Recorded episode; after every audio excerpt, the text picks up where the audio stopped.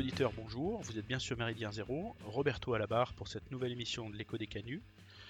Une émission que nous allons enregistrer euh, dans un- toujours dans le contexte particulier du confinement lié à ce Covid-19 et une émission que nous avons intitulée Biopouvoir, un cas de fabrique du consentement. Une émission pour laquelle je reçois euh, Lucien Cerise. Lucien Cerise, bonjour. Bonjour.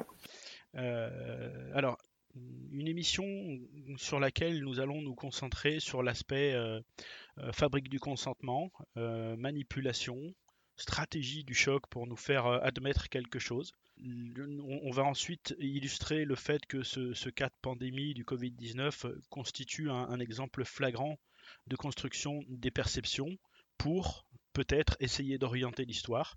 Euh, on va s'attarder notamment euh, à, regarder euh, on va prendre pour exemple le- la devise de, ce fameux Bill Gates, patron de Microsoft et, très engagé dans, du côté de l'OMS et des vaccins. Sa devise, vaccin, confinement, surveillance électronique, tout un programme en soi.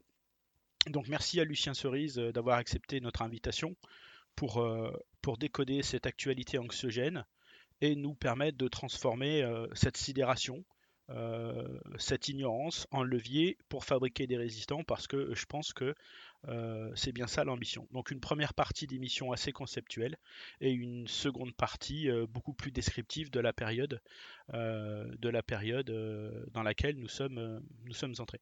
Alors Lucien, si, vous pouvez vous représenter rapidement auprès de, au- auprès. Oui. Alors je, je- dans, dans les grandes lignes, euh, vous travaillez librement sur ces questions d'ingénierie sociale depuis longtemps, euh, de piratage des, des esprits et, et de fabrique du consentement. Euh, Oui. deux livres pour, pour illustrer ça, Gouverné par le chaos et, et Neuropirate, et un troisième qui est devenu introuvable, donc on n'en parlera pas. Mais je vous laisse vous présenter un petit peu plus à, à nos auditeurs. Oui, donc euh, bonjour à, à tous nos auditeurs. Euh, donc, euh, alors je suis né en 1972. J'ai commencé, euh, je dirais, mon parcours euh, intellectuel euh, avec des études de philosophie. Ensuite, euh, je suis allé vers la communication. Je fais un DEA de communication à l'université de Paris 8. Et puis ensuite, euh, j'ai refait encore un diplôme en sciences du langage. Euh, et euh, donc euh, voilà, donc ça, en fait, je considère que bon, je un peu, enfin même déjà quand j'étais en philo, de toute façon, ce qui m'intéressait, c'était la philosophie analytique. Y a un courant de la philosophie qui étudie spécifiquement le langage, avec toutes les implications que ça peut avoir justement sur les questions de manipulation, évidemment interpersonnelle ou, médiatique, hein, puisque tout repose là-dessus. Euh, et puis sur euh, aussi ce qui m'a toujours fasciné, hein, euh, la, construction, enfin le façonnage de la réalité par le langage. C'est-à-dire que nous n'avons pas accès direct hein, au, réel, hein, on a toujours accès au monde par une construction sémantique. Et donc, et puis on a accès à autrui surtout. Alors et là c'est encore plus évident, hein, puisque de toute façon, euh, on a accès au monde, on a accès à autrui, euh, là pour le coup, essentiellement par le, langage. Euh, sinon, bon, enfin effectivement, on peut penser à, des rapports purement physiques, mais je veux dire, c'est plus vraiment humain. hein, voilà. Donc euh, les sociétés humaines sont entièrement fondées sur, certes, oui, du physique, mais aussi du langagier, du code hein, en, général.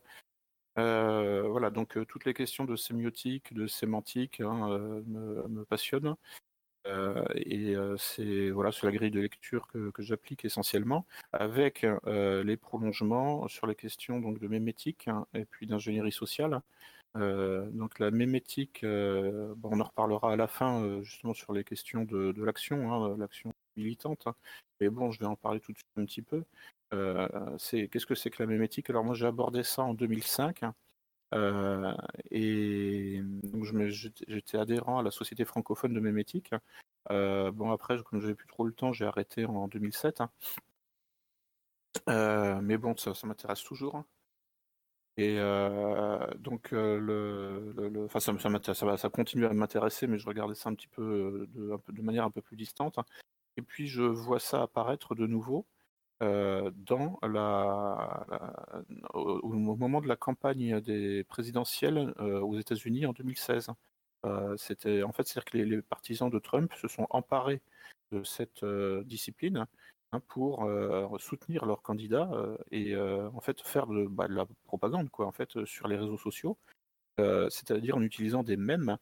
Un mème, alors aujourd'hui un mème en, général on considère que c'est une, une, image hein, éventuellement accompagnée d'un texte, hein.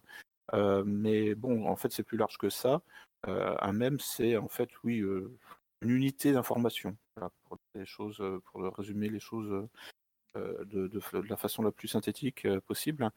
Et donc ça peut être aussi un slogan, ça peut être un proverbe. Hein, c'est souvent bon alors une image, les images peuvent être autosuffisantes, hein, mais souvent il y quand même une légende, voire même une légende implicite, hein, qui n'est pas forcément explicite, qui n'est pas forcément visible, mais que tout le monde comprend intuitivement. voilà, donc je vois tout, je, me suis replongé là-dedans hein, depuis 2016-2017. Voilà, donc ça c'est, j'en suis là en fait au niveau de tout ce qui est action militante sur les réseaux sociaux notamment, hein, puisque une bonne partie du, combat aujourd'hui politique se déroule sur les réseaux sociaux. Euh, sachant qu'en plus, bon, quand on ne peut même plus sortir de chez soi, en fait, ça devient pour l'essentiel du travail. Hein. Donc, euh, et alors, alors l'ingénierie sociale, j'ai commencé à entendre parler de ça aussi à une époque où je m'intéresse, enfin où je, je, faisais un peu de syndicalisme. Euh, et donc, je, littérature concernant le management, bon, j'ai vu, vu cette expression apparaître. Et donc, ben, la... gestion des changements, notamment? Alors oui, voilà, la notion de conduite du changement, hein, qui est en fait le terme en vigueur. Et qui, alors, quand on fouille un petit peu, bon, il y a le, terme d'ingénierie sociale qui apparaît de temps en temps et qui, qui, en fait vient nous, orienter sur d'autres pistes, hein, c'est-à-dire notamment le, la, piste enfin, de, manipulation. Et, euh, on se rend compte qu'en fait, bon, le, management, c'est ni plus ni moins que effectivement la fabrique du consentement au changement la plupart du temps. Hein. Donc, en fait, quand la direction d'une entreprise ou euh, d'un service public a besoin de faire accepter de nouvelles mesures, de nouvelles réformes, bon, bah, il y a tout un travail justement pour, que, euh, pour désamorcer en amont les éventuelles réactions syndicales hein, ou tout simplement les réactions de protestation individuelles et pour cela, bon, il y a tout un travail à faire. et donc là, on a affaire à des consultants hein, qui, sont, qui doivent s'imprégner de la culture de l'entreprise, de la culture des salariés, et pour en fait faire passer hein, facilement, hein, c'est-à-dire lubrifier en quelque sorte, déminer, désamorcer les réactions qui, qui, sont dans un premier temps tout d'abord des réactions psychologiques. avant de se réaliser dans une action syndicale, dans un premier temps, euh, le champ de bataille, hein, c'est euh, la tête des gens, c'est le, cerveau, c'est en fait euh, l'humeur, hein, c'est le, tout, le système projectif hein, aussi, qui, c'est-à-dire en fait comment on perçoit la direction, comment la direction perçoit ses salariés, et, tout ça, en fait, c'est c'est de la psychologie, ni plus ni moins. Donc ça, c'était une prise de conscience dans le cadre, enfin, en tout cas un, champ appliqué dans, le cadre de, euh, de l'entreprise, mais, mais cette, euh, cette, volonté de communiquer avec une intention, on peut appeler ça une démarche constructiviste, elle ça, ça, a toujours été pour tous les gouvernements, et aujourd'hui ils en ont fait euh, quelque chose de, très poussé, il y a des gens qui ont travaillé là-dessus, plus spécifiquement. Bah, c'est tout le courant hein, des études de management et de marketing euh, qui euh, utilisent beaucoup euh, les sciences humaines et sociales, notamment la, donc la psychologie, l'analyse transactionnelle, et l'école de Palo Alto aussi est, convoquée. Hein, donc l'école de Palo Alto, c'est un mouvement de psychologie sociale qu'on a appelé parfois le collège invisible parce que c'était informel. Hein, euh, on, peut, on peut le situer dans le euh, temps, cette école de Palo Alto? Oui, oh, bah, c'est en fait euh, les années. En fait, c'est issu de la, du mouvement cybernétique. Donc, la cybernétique est fondée pendant la Deuxième Guerre mondiale par un certain Norbert Wiener.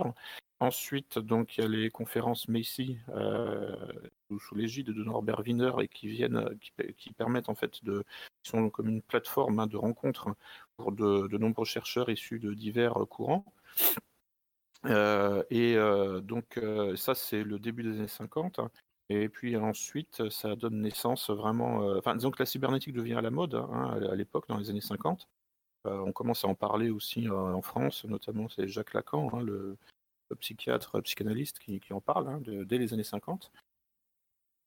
et ensuite, alors l'école de Palo Alto se constitue sur, ce, sur cet arrière-fond à partir des années 60 et bon, jusque dans les années 80. Euh, et puis ensuite, bon, les, euh, membres fondateurs euh, sont vieillissants et disparaissent. donc, y a, mais il laisse un héritage. Hein, c'est Paul Václavic, hein, le, plus, le plus connu. Et donc, il y, a, un certain nombre de textes, hein, la construction de la réalité, etc. Et donc, ils, travaillent, ils ont travaillé justement sur le, tout ce qui est double bind, notamment, c'est-à-dire les, le, comment en fait des énoncés contradictoires hein, euh, peuvent provoquer euh, justement des dysfonctionnements psychologiques hein, et, sociaux. Euh, comment, enfin comment en fait un, certain rapport hein, au langage, un certain usage du langage permet de conduire le changement. alors éventuellement en provoquant des réactions pathologiques. ou, ou, pas. c'est, il y, a le choix. Hein. Dans certains cas, effectivement, euh, quand on euh, étudie ces questions-là, bon, on se rend compte que c'est une boîte à outils qui, peut être euh, utilisée pour faire le bien ou pour faire le mal. Hein. Et moi, je distingue une ingénierie sociale positive et une ingénierie sociale négative. L'ingénierie sociale positive, en fait, c'est finalement rien d'autre que de la pédagogie. Hein. C'est-à-dire qu'on aide quelqu'un à changer. C'est ça, la pédagogie, l'éducation. Hein, ça, ça doit aboutir à un changement, et un changement définitif. Hein, c'est-à-dire que si vous êtes professeur de piano, votre but, euh, c'est que votre élève hein, apprenne le piano définitivement. Hein, c'est pas qu'il l'oublie le lendemain, euh, ce qu'il a appris euh, un jour, la veille. Donc, donc l'ingénierie sociale, c'est une conduite du changement, mais définitif. Il s'agit en fait de transformer la nature du sujet cible donc moi, je définis l'ingénierie sociale comme ça, c'est transformation furtive d'un sujet social, euh, euh, individu ou groupe. Alors je rajoute furtif parce que effectivement, la plupart du temps, euh, c'est l'ingénierie sociale se distingue de la pédagogie qui elle n'est pas furtive hein, puisqu'il y a un contrat hein, clair et net, il y a un apprenant et un professeur. Et donc, alors que la conduite du changement, la plupart du temps, c'est furtif. C'est-à-dire que vous faites changer les gens définitivement, vous, modifiez la nature ou vous modifiez l'équilibre euh, d'un groupe, modifiez la, structure d'un groupe, et, euh, mais euh, sans que ce groupe ne s'en rende compte.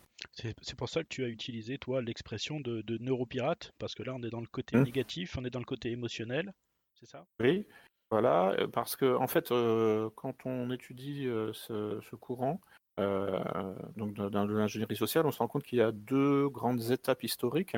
Euh, une qui, se, qui commence euh, à, exister dans les années 20 et qui, se, qui culmine dans la figure de Karl Popper, qui donc en 1945 écrit, publie La société ouverte et ses ennemis, où il théorise l'ingénierie sociale sur la base de ce qui s'est déjà fait depuis les années 20 et j'en avais justement à Méridien Zéro, j'étais venu parler d'un livre là, une fois, La Société de l'indécence, avec notamment Thibault. Tout ça, on en a déjà parlé en fait. et donc là, je reprends un petit peu. Oui, c'est pour faire une introduction à ceux qui ne connaîtraient pas les autres émissions. Ouais. Donc, oui, enfin, donc, alors, alors Stuart Ewen, historien de la publicité, publie dans les années 70 un livre, à mon avis, très important, je vais faire republier au retour aux sources. Euh, avec le titre euh, la, société de l'indécence. Et donc, il montre en fait comment, à partir des années 20, euh, le marketing, hein, lui, il s'intéresse spécifiquement au marketing, pas trop au management, mais bon, ce sont des, distributeurs hein, fondamentalement. et donc, il montre comment la société de consommation met en place en fait une, véritable industrie hein, de, la, du la manipulation des émotions pour vendre toujours plus de produits. C'est-à-dire que le capitalisme de l'époque était productif. Il avait une crise de surproduction, donc il fallait effectivement pousser les gens à acheter éventuellement des produits dont ils n'avaient pas besoin. et puis bon, après, il y a toutes les, les, stratagèmes, l'obsolescence programmée qui sont arrivés. tout ça pour faire fonctionner la machine. Euh, donc de, et voilà donc là bon à partir des, années 20 euh, effectivement le, les capitaines d'industrie commencent à s'intéresser à la psychologie hein, et, pour jouer justement sur euh, toutes ces toutes ces dynamiques un peu obscures hein, de l'âme humaine hein, tout ce qui est désir comment dire désir et, et, émotion un peu irrationnelle et qui sur les et sur toute cette dimension sur laquelle il faut jouer comme on joue euh, sur euh, le clavier d'un piano. Hein. C'est-à-dire qu'il faut réussir à provoquer hein, des réactions euh, conditionnées chez, les gens pour qu'ils arrêtent de réfléchir et qu'ils arrêtent de se dire mais est-ce que j'ai vraiment besoin d'acheter trois paires de, chaussures hein. Je vais attendre que la première soit totalement usée, ensuite j'en achèterai une deuxième. Voilà. Mais ça c'est mauvais pour le commerce parce que c'est une approche beaucoup trop comment dire, retenue hein, de, la consommation. Non, la, société de consommation a besoin que vous achetiez des objets superflus. Vous n'avez pas vraiment besoin. Et donc pour ça, il faut que les individus, en quelque sorte, deviennent un peu irrationnels. Hein. Il faut provoquer des compulsions d'achat, de, des compulsions de consommation. et pour ça, il faut effectivement jouer sur euh, l'inconscient. Hein. Donc c'est là où euh, en fait on se rapproche de la psychanalyse hein, et notamment de quelqu'un comme Edouard Bernays. Donc il lui a davantage travaillé sur l'aspect managérial.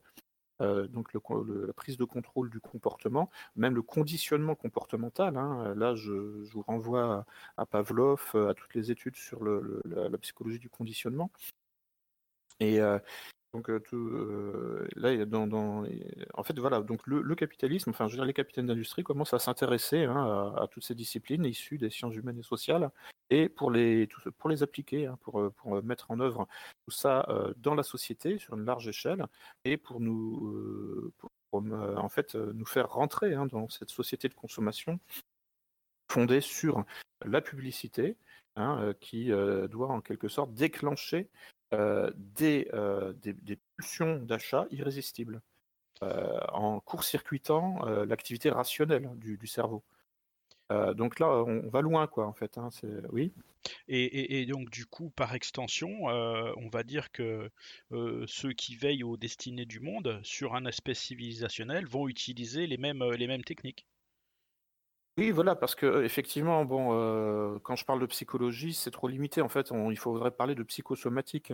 Hein, euh, c'est-à-dire que l'esprit n'est pas détaché du corps. Hein, en fait, même, euh, bon, c'est mon côté Nietzsche, on pense avec son corps fondamentalement.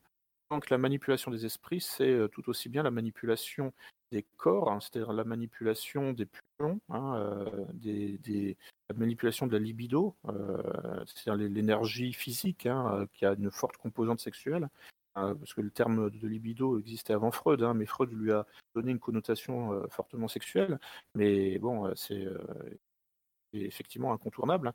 Je veux dire, c'est quelque chose qui est très puissant, hein, évidemment, comme moteur du comportement.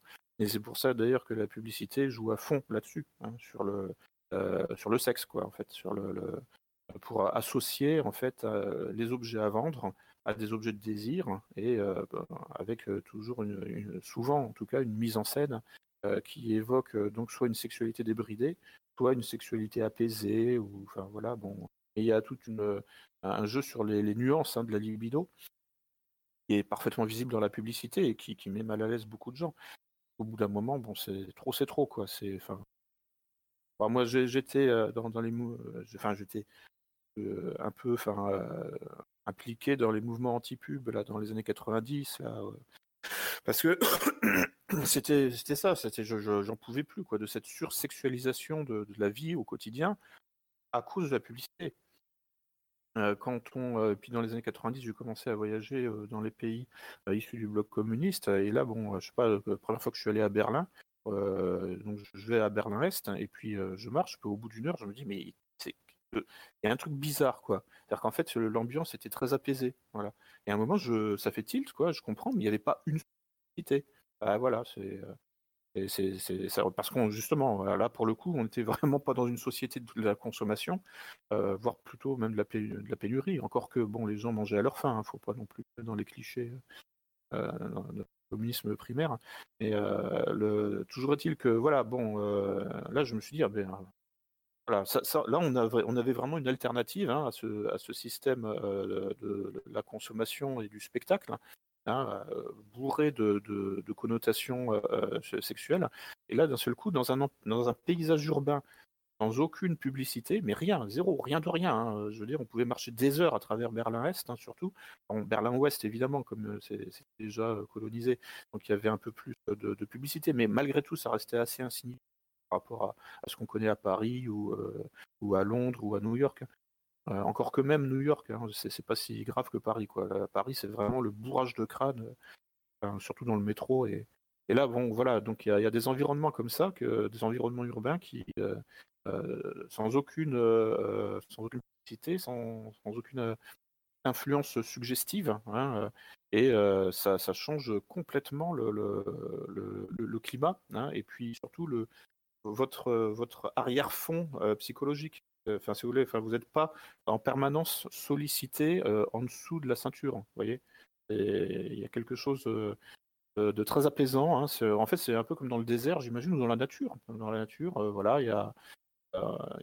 Mais c'est en ville, voilà. Donc, enfin là, là vraiment, enfin, je me ça m'a radicalisé en fait hein, dans... dans, le combat anticapitaliste en quelque sorte. Euh, euh, et, donc oui, et en fait, bon, tout, cet univers hein, de, la, manipulation de la libido euh, est, perceptible et tout à fait présente aussi dans tout ce qui est managérial, hein, puisqu'on joue aussi sur des, jeux de rôle un peu régressifs. Hein, ça, c'est l'analyse transactionnelle qui, met ça en place, enfin qui décrit ça. donc où en fait, nous sommes très souvent dans des systèmes projectifs dominant-dominé euh, quand je dis système projectif, c'est-à-dire en fait comment on voit l'autre, comment l'autre nous voit, comment on pense que l'autre nous voit. vous voyez euh, cette espèce de palais des glaces, quoi. Euh, et donc tout ce, ça, alors oui, voilà, l'analyse transactionnelle par exemple insiste, enfin, mais bon, la psychologie en général, hein, sur, le fait que les rapports humains sont souvent des rapports dominants-dominés, avec donc une, toute une déclinaison sur la manière, euh, enfin sur le souvenir des parents par exemple. Enfin, c'est-à-dire que, euh, il y a des certains adultes se positionnent par rapport à d'autres adultes, non pas d'égal à égal, mais en tant que parents ou en tant en tant qu'enfant.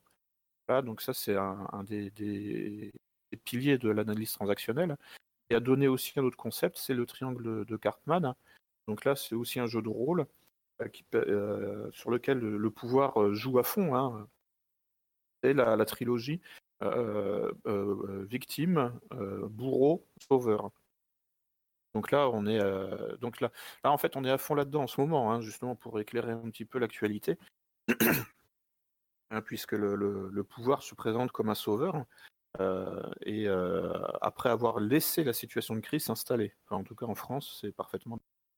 Et, donc oui, alors je, reconnecte là sur la question du, du, psychosomatique, hein, c'est-à-dire de la, euh, euh, en fait, donc de, le fait que nous pensons avec notre corps. Et donc là, bon, on voit bien que dans cette crise, euh, il s'agit, enfin, passe concrètement, c'est qu'on nous menace de mort. On nous dit, pardon. donc là, bon, on ne peut pas envisager une menace psychosomatique supérieure à celle-là. Hein. quand on vous dit, vous allez mourir, vous sortez dans la rue, c'est ça qu'on nous dit. Et donc, euh, bon, comme vous, avez besoin de sortir dans la rue, on vous autorise à sortir une heure euh, ou a un kilomètre ou, euh, aller faire des courses en voiture si vous êtes à la campagne, mais pas plus. Hein, si vous allez plus loin, bah, tout simplement, vous risquez de mourir. si vous croisez quelqu'un de trop près dans la rue, vous risquez de mourir, vous, vous risquez de le tuer. Donc là, on rentre dans la culpabilisation. Mais bon, tout ça, ça joue sur euh, des émotions extrêmement primitives. En fait, ça joue sur le, cerveau reptilien, hein, euh, ni plus ni moins. Euh, c'est-à-dire, en fait, l'instinct de conservation. et c'est assez effectivement cette manière en fait de nous prendre hein, par les tripes hein, est, extrêmement vicieuse et extrêmement malsaine parce que quand on regarde les chiffres concrets d'incidence sur le nombre de cas de ce coronavirus, euh, et le nombre de morts, bon, mais c'est quand même pas exceptionnel. Hein. Je veux dire, euh, et si on parle, euh, alors on va dire oui, mais c'est justement, c'est grâce au confinement qu'il n'y a, pas trop de morts. Bon, le problème, c'est qu'il y a des pays où le confinement est beaucoup plus laxiste, voire quasiment inexistant. Il n'y a pas plus de morts quand même, ou à peine. Voilà, donc, je veux dire, sachant que, bon, de toute façon, les chiffres exacts, c'est quasiment impossible de les avoir.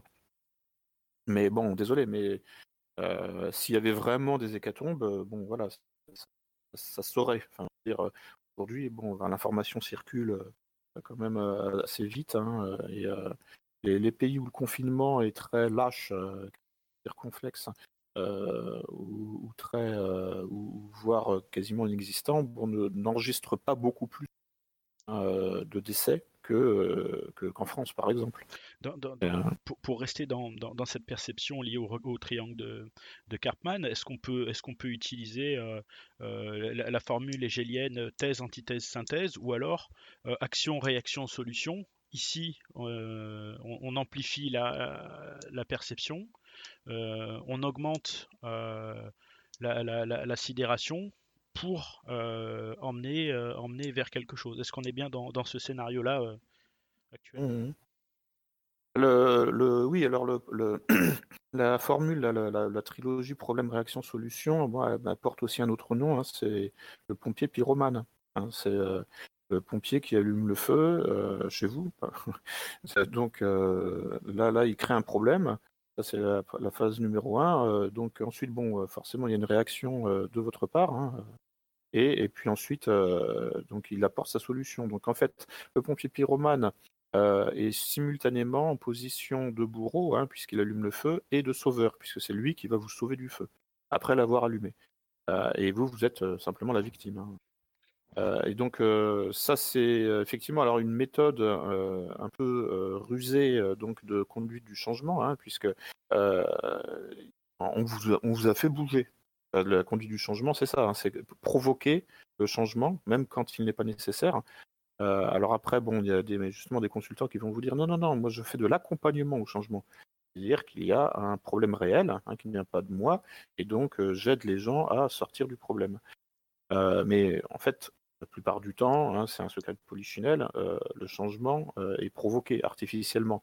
Hein, c'est comme c'est bien que les, virus informatiques sont élaborés par les, euh, les, producteurs d'antivirus. Enfin, c'est les, mêmes, euh, les mêmes unités de recherche hein, qui travaillent sur les deux. Et euh, donc là, en fait, on est effectivement pris en quelque sorte en, en, tenaille. Hein. c'est un peu, oui, le principe de la, dialectique. Quoi. C'est, une dialectique maîtrisée, parce que chez Hegel, la dialectique, elle se fait toute seule. Hein. c'est-à-dire, le, Hegel euh, estime que ce, sont c'est un, vaste mouvement dialectique qui écrit l'histoire. Bon, mais quand on a compris que l'histoire était écrite par le jeu des contradictions, hein, puis c'est vrai, hein, euh, voilà, il y a des gens qui tirent dans un sens, d'autres qui tirent dans l'autre, et euh, bah, à la fin, ça produit un résultat intermédiaire hein, que Hegel appelle la synthèse. et donc, quand on a compris ça, on peut bah, sans essayer de s'en rendre le maître de ce mécanisme dialectique. Donc, euh, bah, après, ça, a donné l'expression d'opposition contrôlée chez, les marxistes. Je crois que c'est une expression qui apparaît sous la plume de Lénine euh, et qui, euh, qui permet de. Donc, en fait, ça, consiste à mettre en scène une fausse opposition pour justement prendre le contrôle d'une dialectique, c'est-à-dire prendre les gens en tenaille en contrôlant les deux côtés de la dialectique. Euh, bon, sachant qu'il y aura toujours en fait une extériorité quand même, mais je crois que le, pouvoir essaye justement d'en finir avec toute extériorité réelle, hein, c'est-à-dire toute dialectique réelle, c'est-à-dire non maîtrisable. Bon, chez Hegel, la dialectique n'est pas maîtrisée. Hein. C'est euh, un, mécanisme d'écriture euh, de l'histoire par l'esprit universel, mais ce n'est pas maîtrisé.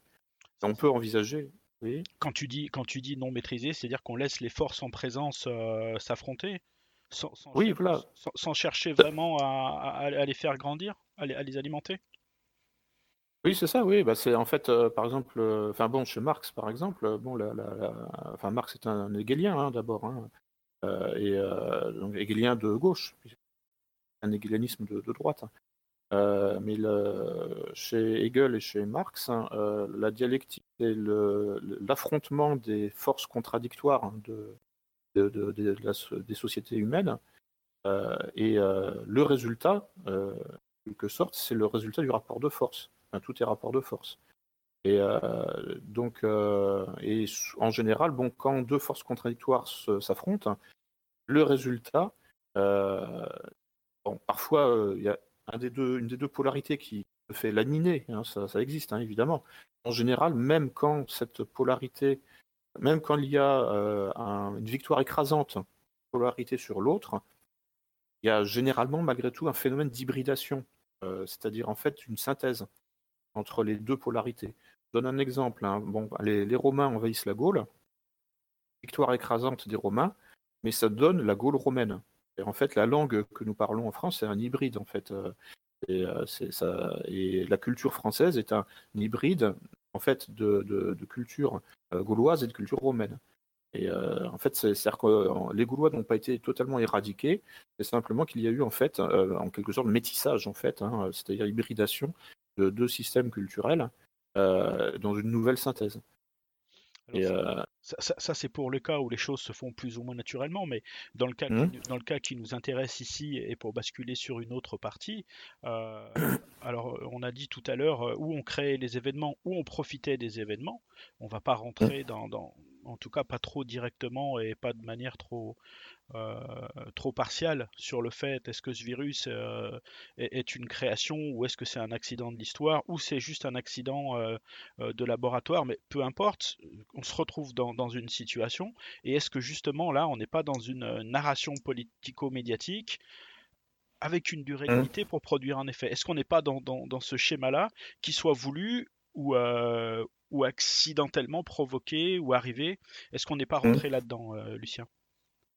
Alors, donc le, ce, débat, en fait, alors la première partie, il faut, euh, je pense, euh, le, euh, l'abandonner, enfin pas l'abandonner, mais la traiter rapidement. Hein, c'est s'agit-il d'une arme, enfin le coronavirus est-il une arme, est-il une arme biologique, un accident industriel, comme le dit Luc Montagnier, le prix Nobel, ou une apparition, une émergence naturelle.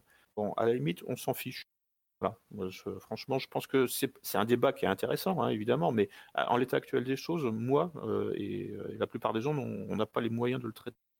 Euh, c'est-à-dire que, et c'est pas le plus important pour nous, à mon avis, c'est-à-dire que peu importe hein, l'origine réelle euh, de ce virus, j'ai envie de dire même peu importe la réalité de ce virus, le fait d'y croire, de toute façon, ça produit des effets. Et, donc, il faut en fait adopter une attitude phénoménologique, hein, c'est-à-dire euh, ne pas forcément se poser la question de la réalité du phénomène pour l'analyser. Hein, puisque même si le phénomène n'est pas réel, le fait qu'on y croit, euh, ça induit des, euh, conséquences dans la réalité.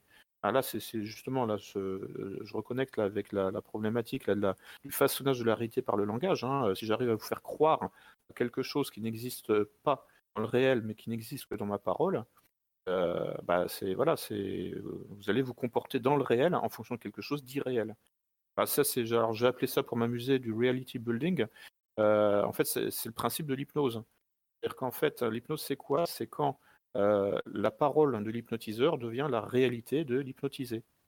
L'hypnotiseur dit voilà, euh, vous, avez sommeil, euh, voilà, et bon, alors maintenant, euh, voilà, vous êtes au sommet d'un bâtiment, vous êtes au sommet d'une tour, vous sautez, vous êtes un oiseau, vous allez vous envoler, et puis, bon, effectivement, la personne commence à se, comporter en fonction de, cette parole à laquelle elle croit aveuglément puisqu'elle est en fait dans un état subliminal, dans un état de conscience modifié. Et voilà. Euh, mais bon, il n'y a même pas besoin en fait de, euh, ce dispositif. Hein. C'est-à-dire qu'en fait, à partir du moment où vous croyez euh, ce que dit quelqu'un, vous êtes hypnotisé. Hein, je veux dire, il n'y a pas besoin de vous endormir ou avec tout un tas de, comment dire ça, de, folklore. Enfin, je veux dire, je veux dire, dès lors que quelqu'un croit ce que dit autrui, il est hypnotisé. C'est le fonctionnement de l'hypnose et de la construction de la réalité.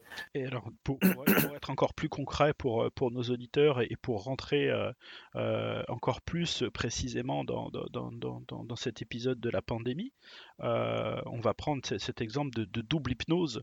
De, de, cette construction de la réalité. Une première du gouvernement français qui est très superficielle, c'est une grippette, euh, Macron continue de sortir, et puis quelques temps après, un revirement euh, pour dire on passe euh, de la grippette à la guerre. Et là, on s'aperçoit que ah cette problématique-là, elle n'est pas que française, parce que quand on regarde, en Angleterre, aux États-Unis, voire même peut-être en Sige, ils ont tous sous-estimé le problème, donc euh, une hypnose d'une certaine manière pour dire bof, et puis d'un seul coup ça change. Alors euh, comment tu analyses tout ça, toi C'est sur au regard de cette grille-là justement de d'hypnose euh?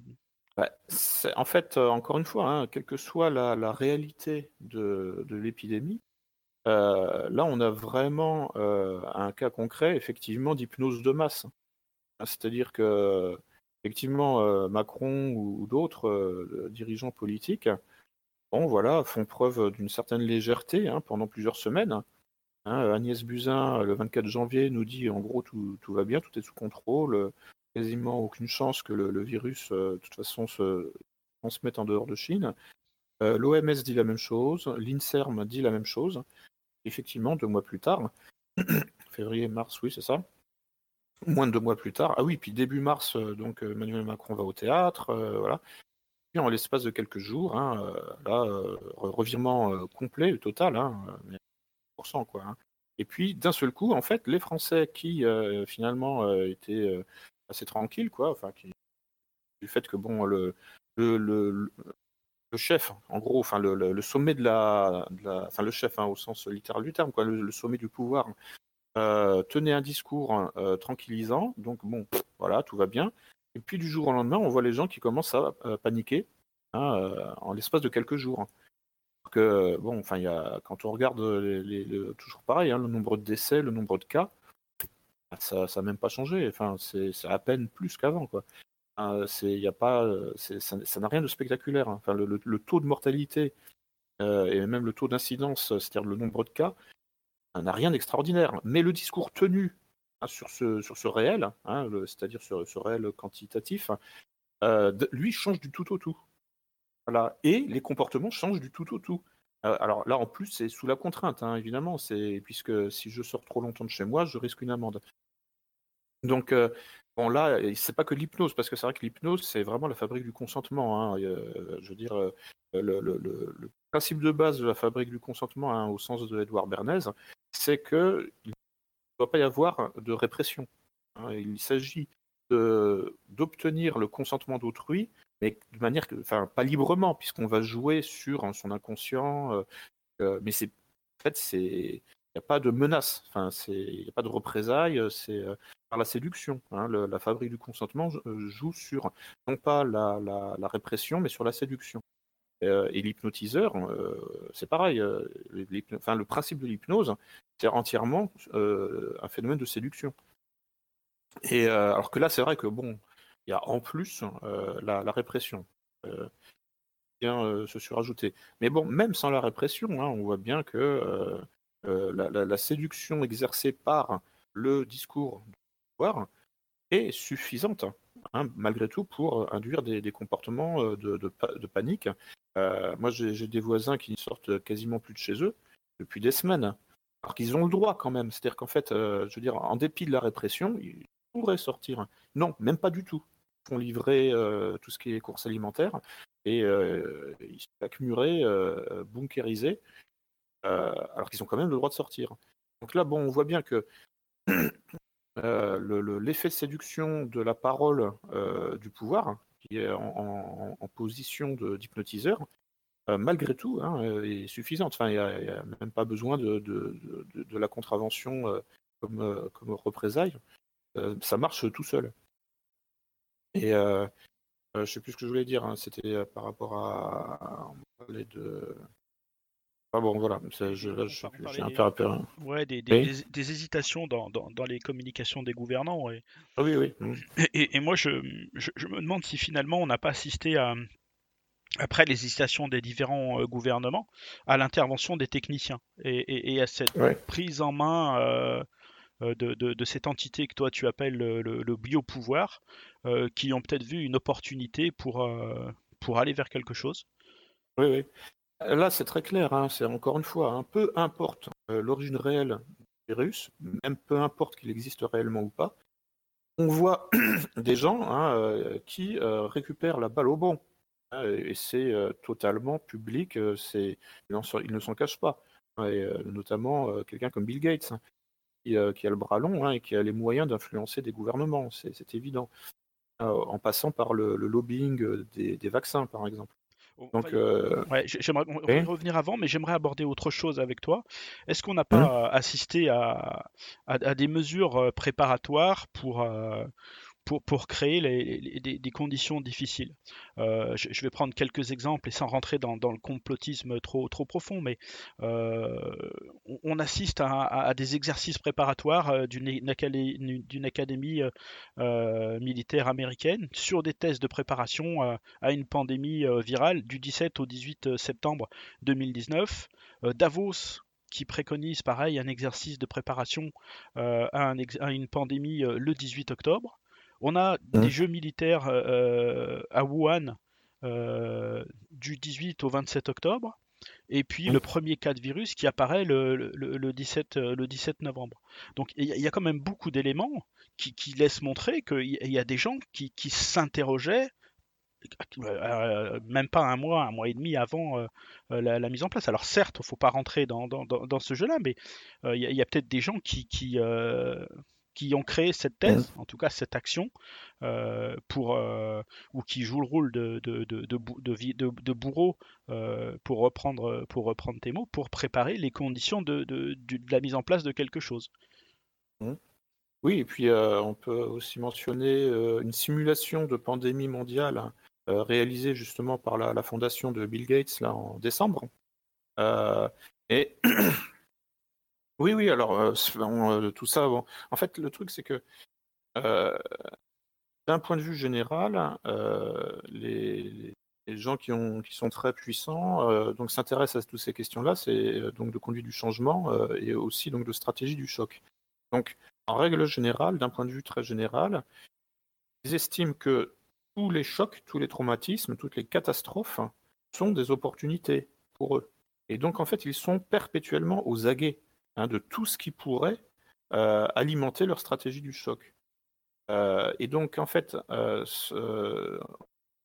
pas besoin de, prêter à, Bill Gates ou à Jacques Attali en quelque sorte l'origine du, virus, hein, bon, il y, a aussi donc des soupçons, puisque Yves Lévy, le mari d'Agnès Buzyn, directeur de l'INSERM, a inauguré hein, le laboratoire P4 là, de Wuhan d'où euh, le, virus serait probablement euh, sorti.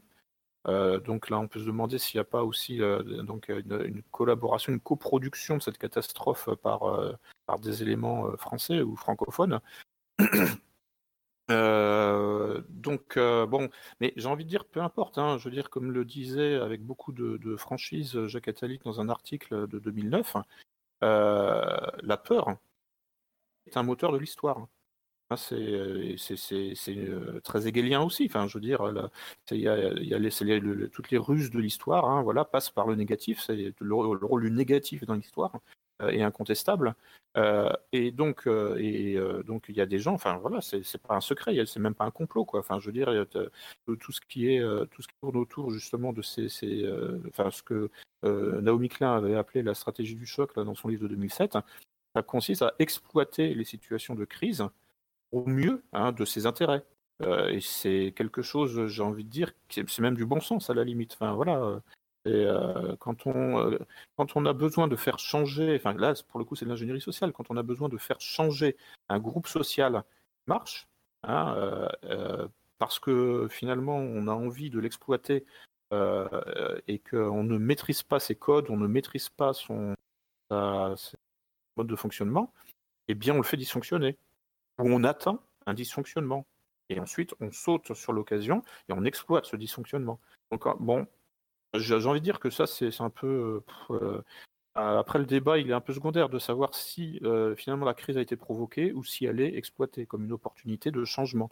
En sachant que de toute façon, ça, ça a été théorisé, ça a été expliqué et euh, recommandé, même réclamé, enfin, je veux dire, revendiqué, voilà, par, non, non, seulement par Jacques Attali, mais aussi par toutes les, méthodologies, toutes les disciplines qui travaillent là-dessus. Hein. C'est-à-dire que les, moments de crise hein, sont des opportunités pour introduire un changement. Alors ça peut être les crises économiques, euh, ça peut être les crises géopolitiques avec des guerres, euh, enfin des guerres au sens conventionnel, quoi, ça peut être des crises sanitaires, euh, voilà, on est en plein dedans. Et donc bah, tout ça, c'est ce que j'ai exposé aussi là dans Gouverner par le chaos, hein, en fait, qui, m'a été euh, lourdement inspiré par euh, la stratégie du choc, hein, évidemment, euh, et aussi par l'affaire de Tarnac. Enfin, on en reparlera peut-être plus tard de ça, en fait, sur, le, le, comment dire, la, la, justice prédictive, ce truc-là. Mais bon, là, pour finir sur ce chapitre, effectivement, hein, le, les moments de crise, hein, donc les moments de traumatisme, les moments de rupture, euh, sont euh, des moments euh, de renouvellement en fait. Hein. Alors parfois, ça peut être des mouvements de renouvellement qui, comment dire, de type décadent hein, évidemment. Enfin, ce que je veux dire, c'est que la, les ruptures ne sont pas forcément, comment dire, n'ont pas forcément des conséquences constructives.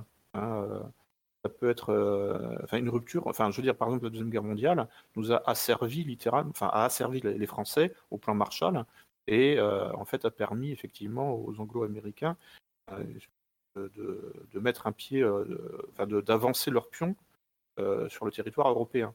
Ça c'est voilà.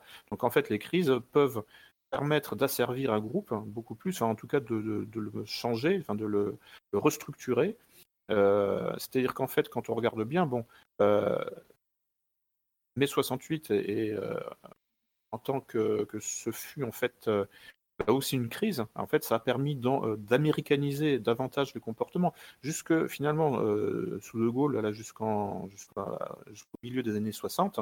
En gros, la culture française, enfin le, comment dire ça, en fait, les mœurs, quoi, le, le fond identitaire français bon, il était comme, euh, euh, dans les, euh, comme dans les années, enfin comme, dans les années 50, et dans les années 50, c'était finalement comme dans les années 30, et dans les années 30, c'était comme au 19e siècle.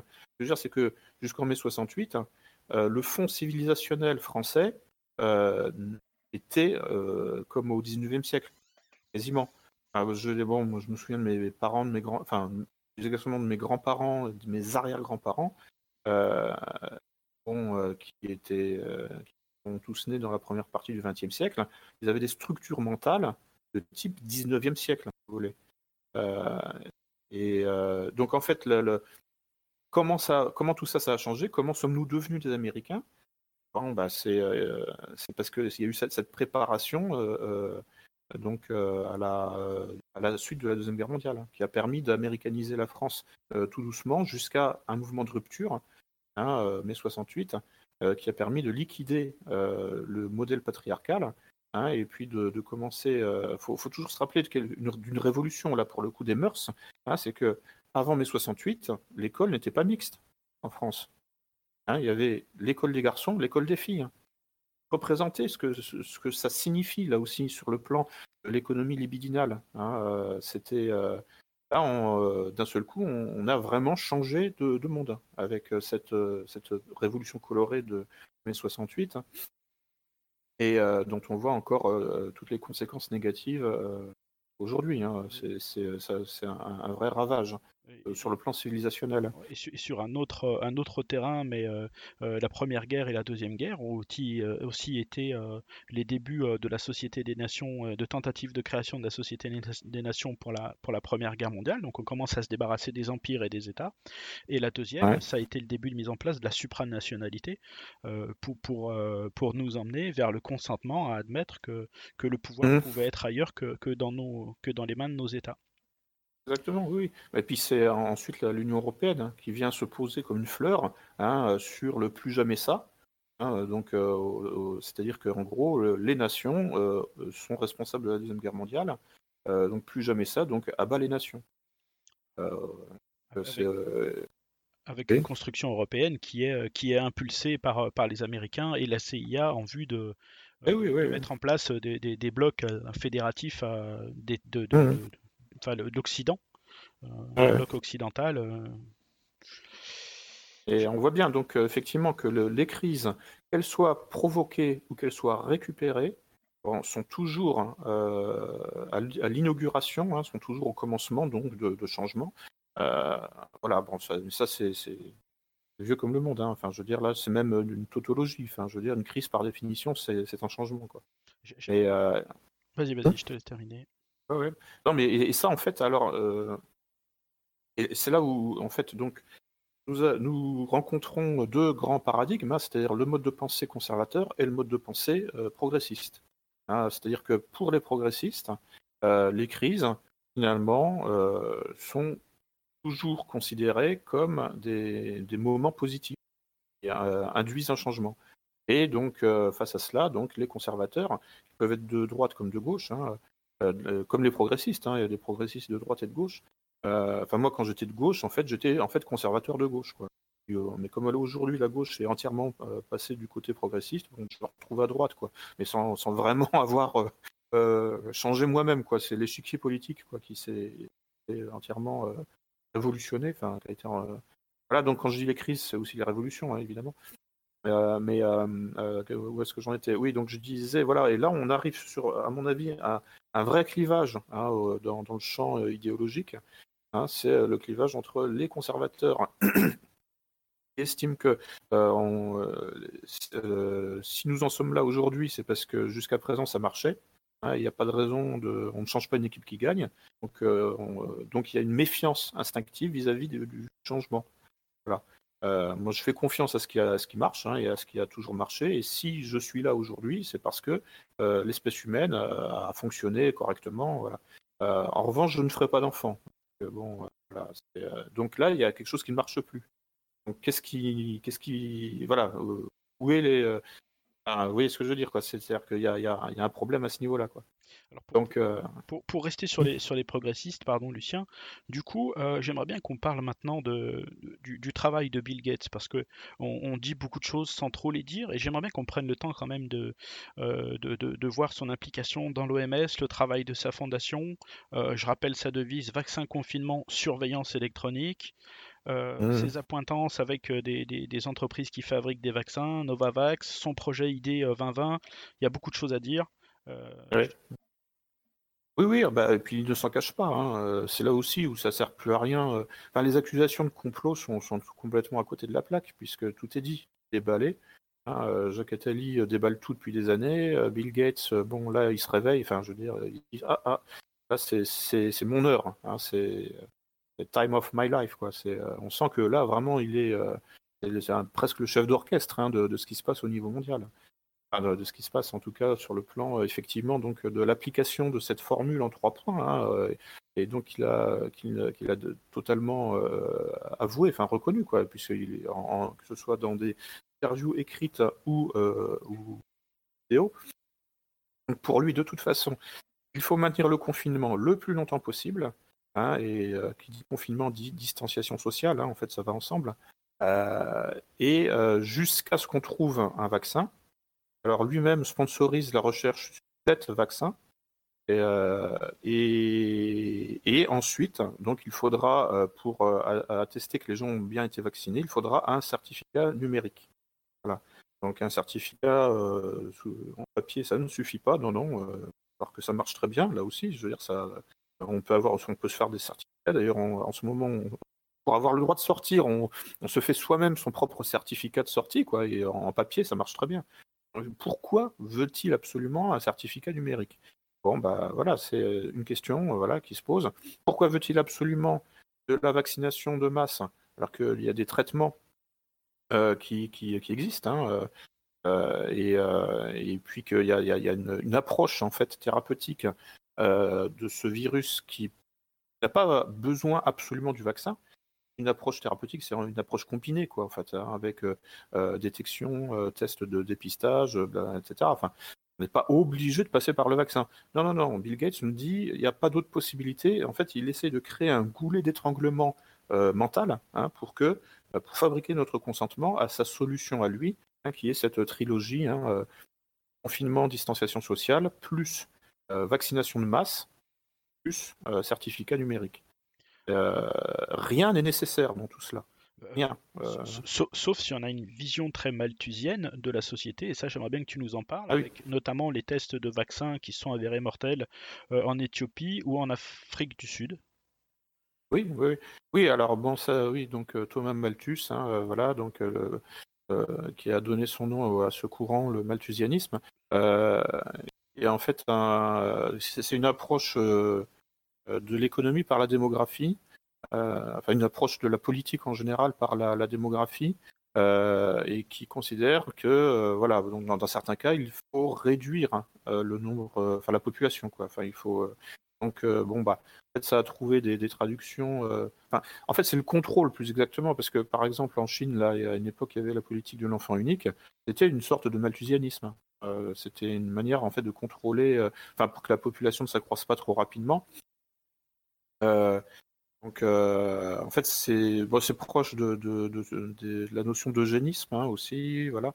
Donc euh, là, là, on rentre dans le biopouvoir, hein, c'est-à-dire en fait comment le pouvoir euh, prend le contrôle de, bah, votre, votre démographie, de, votre biologie en fait. La démographie, c'est la, la, reproduction de l'espèce. Hein. et donc là, en fait, on voit une effectivement une nouvelle couche hein, de, dans le contrôle des populations qui apparaît, hein, puisque en fait cette manière de contrôler la reproduction euh, et de l'orienter, euh, bon, c'est euh, quelque part c'était en germe depuis longtemps, mais je veux dire fondamentalement, ça s'est vraiment mis en place au fin 19e, début 20e siècle, hein, et donc dans une perspective de,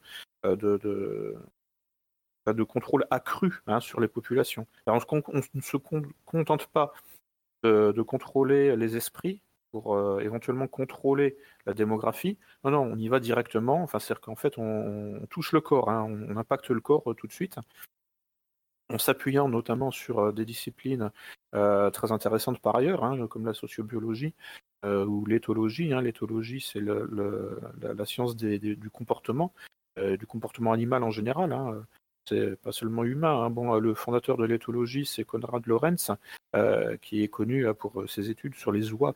Euh, c'est un, dire, un chercheur autrichien du XXe siècle. Hein. et donc, le, voilà, bon, en fait, on voit au XXe siècle que, le pouvoir politique, hein, mais ça commence avant, effectivement, en fait, ça commence finalement avec les, et tous les socialistes utopistes du, début 19e, hein, les, Saint-Simon, les, Fourier, etc., on voit qu'en fait, il y a une tentative d'encadrer totalement euh, la biologie, le, corps, enfin, la physiologie, enfin, la manière dont, le, les corps humains euh, se développent. Hein, euh, donc en jouant sur le métabolisme, mais aussi sur l'occupation de l'espace. Hein. donc ça, ça a donné la proxémique, euh, qui, est en fait une, branche en fait hein, de l'éthologie, c'est l'étude de, la manière dont les cultures hein, euh, occupent l'espace. En fait, la distance euh, moyenne entre moi et quelqu'un d'autre dans telle culture. Hein, on sait que bon, il y a des cultures où les gens se proches les uns des autres. il y a d'autres cultures où les gens sont un peu plus distants physiquement. Enfin voilà. Là, là, euh, et là, la façon euh, dont le, pouvoir aujourd'hui prend le contrôle de, cette proxémique, hein, de cette, euh, c'est assez fabuleux, quoi. C'est incroyable.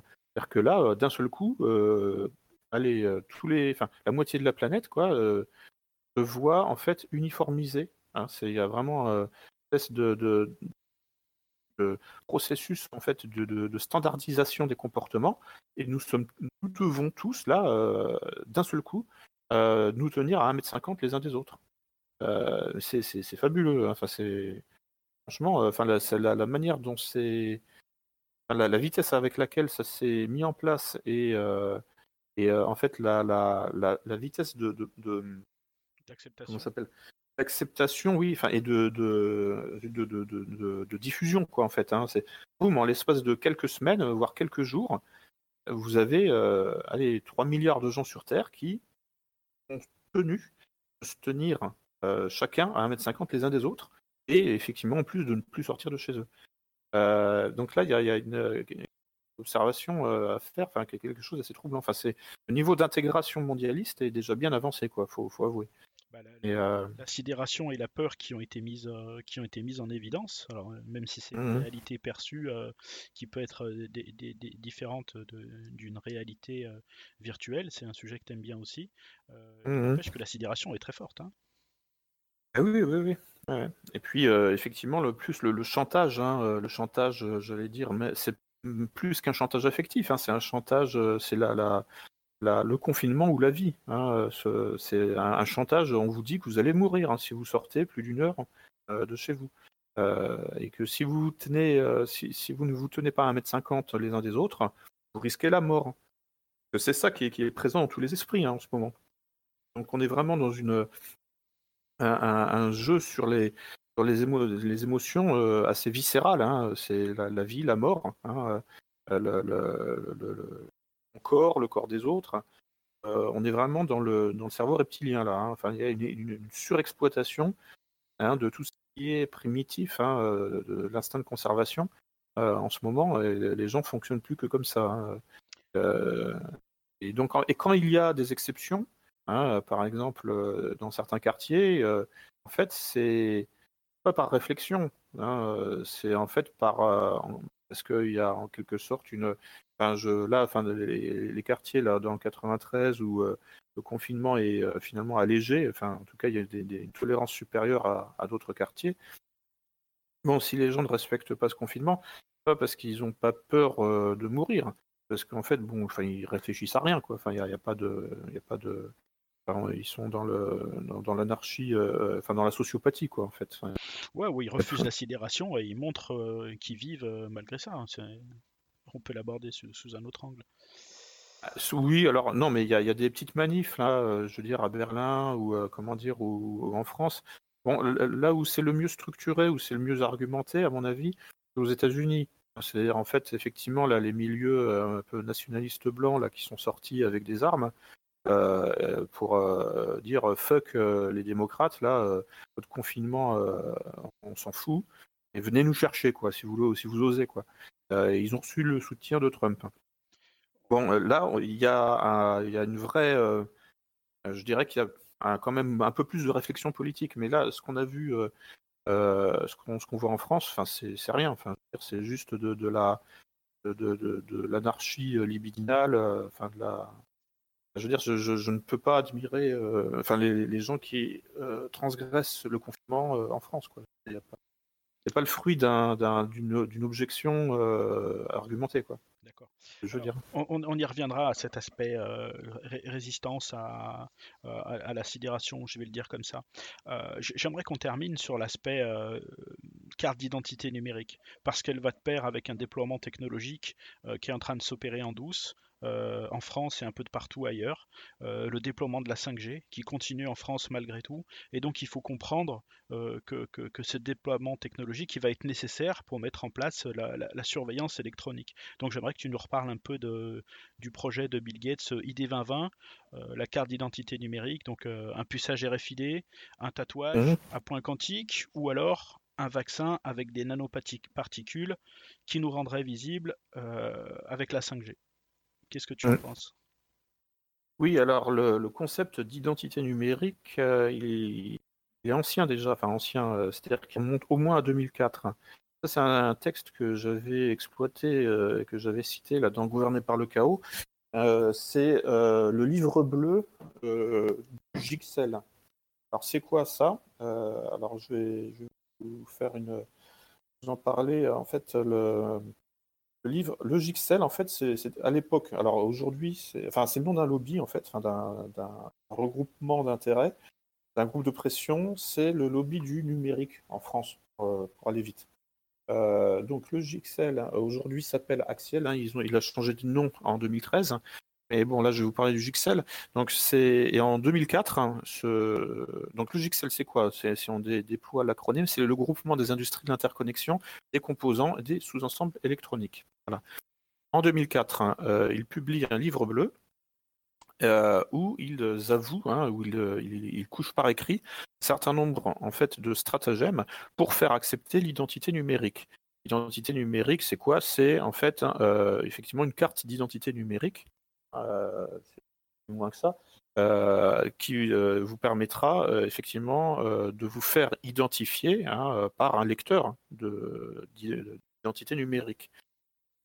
Euh, et en fait, le support, donc ça peut être effectivement, alors à l'époque, euh, en 2004, on pouvait parler des puces RFID, bon aujourd'hui c'est un peu dépassé, euh, donc ça peut être effectivement un tatouage quantique, un tatouage invisible à l'œil nu, hein, trop, trop petit, sera lui-même lu effectivement par un, caméra ou ça peut être sous la forme de, nanoparticules. Bon, il y a tout un tas de, possibilités. Hein. Alors, ce qui est intéressant, c'est de voir ce que disait donc, le livre bleu du GIPSEL en 2004. Je vais vous le lire. Euh, donc ça, c'était, euh, j'avais repéré ça, je l'avais cité là, dans Gouverné par le chaos. Alors voilà, je cite. Le passage de l'identité physique à l'identité numérique s'impose de plus en plus dans tous les milieux, à cause du développement des TIC et en particulier de l'Internet. Acceptation par la population. La sécurité est très souvent vécue dans nos sociétés démocratiques comme une atteinte aux libertés individuelles. Il faut donc faire accepter par la population les technologies utilisées et parmi celles-ci la biométrie, la vidéosurveillance et les contrôles. Plusieurs méthodes devront être développées par les pouvoirs publics et les industriels pour faire accepter la biométrie.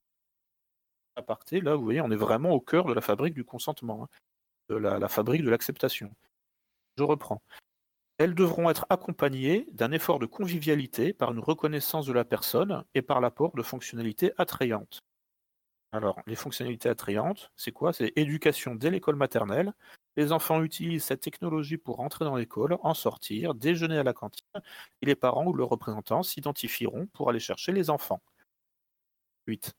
Introduction dans des biens de consommation, de confort ou des jeux. Téléphone portable, ordinateur, voiture, domotique, jeux vidéo. Troisième point, développer les services cardless, donc carte, hein, euh, c'est-à-dire sans contact, quoi. Euh, enfin, euh, non, c'est même pas sans contact en fait, c'est sans carte. Développer les, les services cardless à la banque, au supermarché, dans les transports pour l'accès Internet. La même approche ne peut pas être prise pour faire accepter les technologies de surveillance et de contrôle. Il faudra probablement recourir à la persuasion et à la réglementation en démontrant l'apport de ces technologies à la sérénité des populations et en minimisant la gêne occasionnée. Là encore, l'électronique et l'informatique peuvent contribuer largement à cette tâche. Voilà, donc ça c'était en 2004, hein, c'était en France. Hein. Donc vous voyez en fait tout, ce que ne dit pas, hein, tout ce, là on est vraiment dans des stratagèmes, hein, des, stratagèmes euh, vraiment euh, que moi j'appelle ça de l'ingénierie sociale, c'est-à-dire que vous avez affaire à du hameçonnage, c'est du piratage, on vous pirate littéralement euh, pour fabriquer votre consentement Hein, et donc, ce qui est intéressant, c'est tout, ce qui est en creux hein, dans stratagème. Quand ils disent, voilà, la même approche ne peut pas être prise pour faire accepter les technologies de surveillance et de contrôle, il faudra probablement recourir à la persuasion et à la réglementation, mais sur la base de quoi hein, Et donc, en démontrant l'apport de ces technologies à la sérénité des populations. qui euh, apport à la sérénité hein, dit euh, dérangement de la sérénité. Et, euh, pourquoi y aurait-il, enfin, en fait, s'il n'y a pas en fait un, trouble dans la sérénité des populations, les technologies là de surveillance, pas de sens, ne, se justifient pas. Donc là, en creux, ce que nous dit le lobby là, du numérique en France en 2004, c'est qu'il faut en finir avec la sérénité des populations. Enfin, du moins, il faut la troubler pour que, d'un seul coup, elle croit, elle voit la, surveillance électronique comme manière de rétablir cette sérénité. Vous voyez, en fait, c'est tout ça, c'est en creux. et euh, si on lit entre les lignes, euh, on, voit euh, vers, où. Enfin, on, voit en fait que finalement, en quoi toute cette industrie du numérique se frotte les mains de la crise actuelle. je veux dire, c'est avoué. Enfin, c'est avoué. Bon là, on lit entre les lignes, mais mais il n'y a même pas besoin de faire une longue euh, interprétation. Enfin, je veux dire, c'est évident quoi. Euh, et donc le, ou par exemple là, quand il parle des enfants là, mais mais est-ce que on voit vers vers vers quoi nous, ils veulent nous entraîner? C'est-à-dire Éducation dès l'école maternelle, les enfants utilisent ces technologies pour rentrer dans l'école, en sortir, déjeuner à la cantine, et les parents ou leurs représentants s'identifieront pour aller chercher les enfants. Et à quoi ça rime tout ça? Je veux dire, il n'y a pas besoin de ça pour que les enfants euh, sortent, enfin, rentrent dans l'école, sortent, déjeunent à la cantine et que leurs parents viennent les chercher. À quoi ça rime? Enfin, pourquoi tout ça? Donc, et on voit bien que pour faire accepter ça, c'est-à-dire en fait une surcharge technologique qui vient en fait qui viendra compliquer la situation parce que en cas de, panne, hein, euh, en cas de dysfonctionnement, bah, les enfants ne pourront plus rentrer dans l'école, pourront plus en sortir, pourront plus déjeuner à la cantine, et les parents pourront plus venir chercher leurs enfants. Il faut toujours se représenter ça en cas de bug hein, informatique. Il faut, se rendre compte dans quelle merde on se retrouve. C'est euh, fabuleux. Enfin, je veux dire, et, tout ça n'est pas envisagé. C'est-à-dire qu'en fait, on a l'impression que ces crétins là, qui veulent euh, en fait nous, nous, nous assujettir au quotidien euh, et euh, dans le détail, hein, jusque dans notre intimité, leur technologie ne se pose jamais la question du bug hein, ou la question du dysfonctionnement.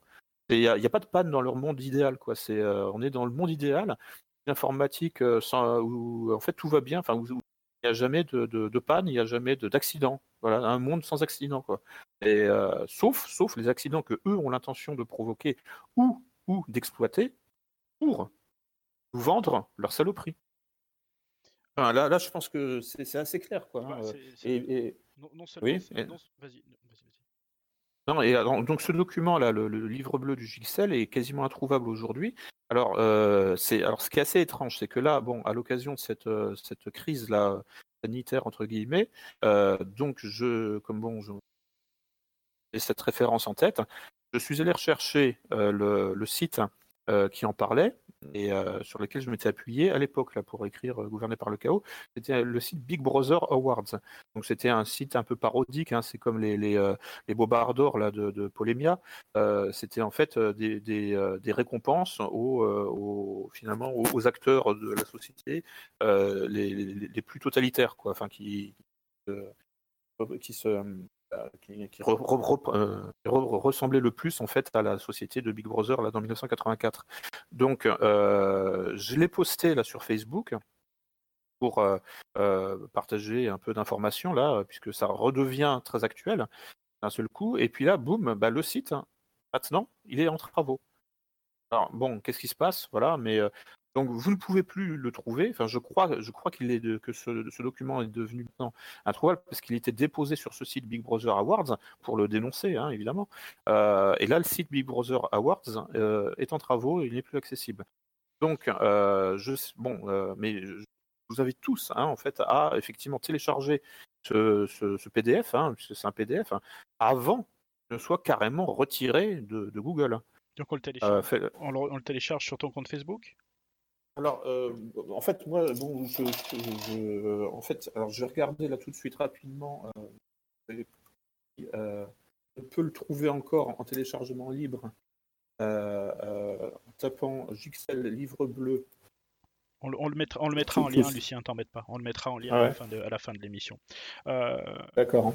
Moi, j'aimerais euh, en profiter pour, euh, pour, mettre en évidence quelque chose, puisque, là, on parle d'un syndicat des, nouvelles technologies. ils ont utilisé le mot de cardless, donc sans carte bleue. Ça veut dire que tout ça va être remplacé par, par les smartphones. Hein, ça, devient une évidence. Et donc, on en revient à la prééminence de la technologie et de la mise en place des réseaux 5G. Et, du mmh. coup, et du coup, on comprend mieux que celui qui aura le contrôle des équipements aura la surveillance, et on comprend mieux le bras de fer entre Trump et Huawei, entre les USA et la Chine, euh, sur fond mmh. technologique. Oui. Oui, tout, à fait. D'autant plus que alors, ce, bras de fer euh, oppose aussi directement Microsoft euh, et la Chine, puisque effectivement la Chine a l'intention de se débarrasser de Microsoft. Euh, et de développer son propre système d'exploitation. Euh, donc, euh, et, quelle est l'importance de ça? bah, C'est-à-dire que c'est une lutte colossale hein, pour la suprématie informatique mondiale. Hein. c'est-à-dire que si la Chine parvient à se débarrasser totalement de Microsoft, c'est-à-dire en fait à, remplacer tout, sur tout son parc informatique le système d'exploitation de Bill Gates par un système euh, d'exploitation euh, fabriqué par des Chinois, euh, voilà, bah, c'est la fin de Microsoft. Hein. C'est-à-dire qu'en fait, bon, la Chine comment a quand même une capacité d'entraînement géopolitique. Hein, c'est évident. Enfin, c'est un, acteur de poids. On dit que c'est la deuxième puissance mondiale aujourd'hui et probablement. Et si elle parvient à se débarrasser euh, de Microsoft hein, euh, sans euh, aller vers Mac OS par exemple ou vers Linux, hein, puisque son but à une époque, les Chinois se posaient la question est-ce qu'on va prendre Linux, enfin bon, mais il y, a une guerre en fait entre Microsoft et la Chine depuis, depuis longtemps. Moi, j'avais observé ça ça a commencé vraiment à devenir public euh, en 2008, hein, euh, quand il y a eu les Jeux Olympiques euh, en Chine en 2008. Et là, Bill Gates a proposé d'équiper le, parc informatique avec Microsoft, enfin, le parc informatique chinois, des ordinateurs qui allaient s'occuper de, l'événement. Avec, donc il, il, leur, a offert carrément, parce que je crois qu'il leur a proposé, mais gratuitement en fait. Donc euh, là, déjà, on se dit, mais tiens, c'est louche quand même. c'est une façon, en fait, de mettre un pied euh, sur le territoire chinois, hein, puisque après, bon, il, aurait proposé euh, de, de, quitter aussi peut-être l'ordinateur de l'armée, j'en sais rien. Enfin, c'est pas ça d'ailleurs. toujours est-il que là, en fait, là, depuis 2019, hein, c'est sorti l'an dernier, hein, c'est-à-dire que le gouvernement chinois a fixé une date en 2022, c'est terminé. Microsoft n'est plus sur le territoire chinois. Et on, euh, voilà. Donc là, là le, risque hein, pour justement les Américains, euh, bah, c'est que la Chine devienne une boîte noire hein, en termes d'espionnage industriel. Que bon, bah, on sait que Microsoft est plein de backdoors. Euh, et, au-delà de ça. Qu'est-ce que c'est un backdoor, Lucien, pour nos auditeurs? En, fait, c'est un, moyen d'accès à distance. Un backdoor, bah, en anglais, ça veut dire une porte de, derrière, quoi. Porte dérobée, ouais. Dérobé, oui, voilà. Oui, bah, en fait, c'est une façon, euh, enfin, comment dire ça, c'est un, piège pour, enfin, c'est du piratage euh, structurel en quelque sorte. C'est-à-dire que c'est pas une intervention extérieure. C'est-à-dire que Microsoft hein, enfin, euh, permet d'accéder à votre ordinateur et à tout ordinateur équipé donc de, Windows au moyen en fait d'un tunnel en quelque sorte, hein, enfin d'un oui, d'un passage secret, voilà, oui, d'un fait de permettant en fait d'accéder à votre ordinateur. En fait, ce sont des faiblesses. Voilà, ce sont des, des faiblesses hein, en termes de, des points faibles en fait qui sont euh, sciemment euh, installés dans Microsoft pour euh, pour permettre justement par exemple à la NSA de lire hein, votre ordinateur à distance. Et, souvenons-nous que dans le, débat qui a opposé euh, Trump à, Huawei au sujet de la 5G, c'était aussi la question de ces portes dérobées sur les équipements 5G. Donc, ah comprenez bien, ami auditeur, que celui qui aura le contrôle des équipements aura l'accès privilégié à la surveillance dans le monde euh, d'espionnage euh, mmh. électronique qui arrive. Il faut bien le comprendre. Donc tout ça sur fond de rivalité géopolitique entre la, Chine, entre la Chine, et les États-Unis. Une guerre de l'informatique hein, qui est aussi une guerre de l'information.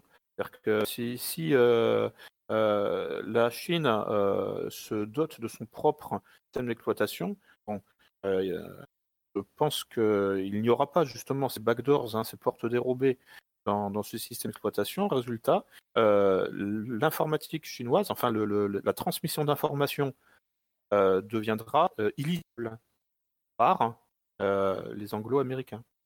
Euh, enfin en tout cas par, euh, par le système là, des, des, des Five Eyes, euh, c'est-à-dire le, système échelon, c'est-à-dire le, c'est-à-dire enfin quand je dis les anglo-américains, en fait c'est, ça, ça va au-delà, enfin c'est formalisé, enfin cette alliance pour la suprématie informatique mondiale est formalisée par l'accord USA, enfin UK, USA, qui intègre aussi l'Australie, la Nouvelle-Zélande et le Canada.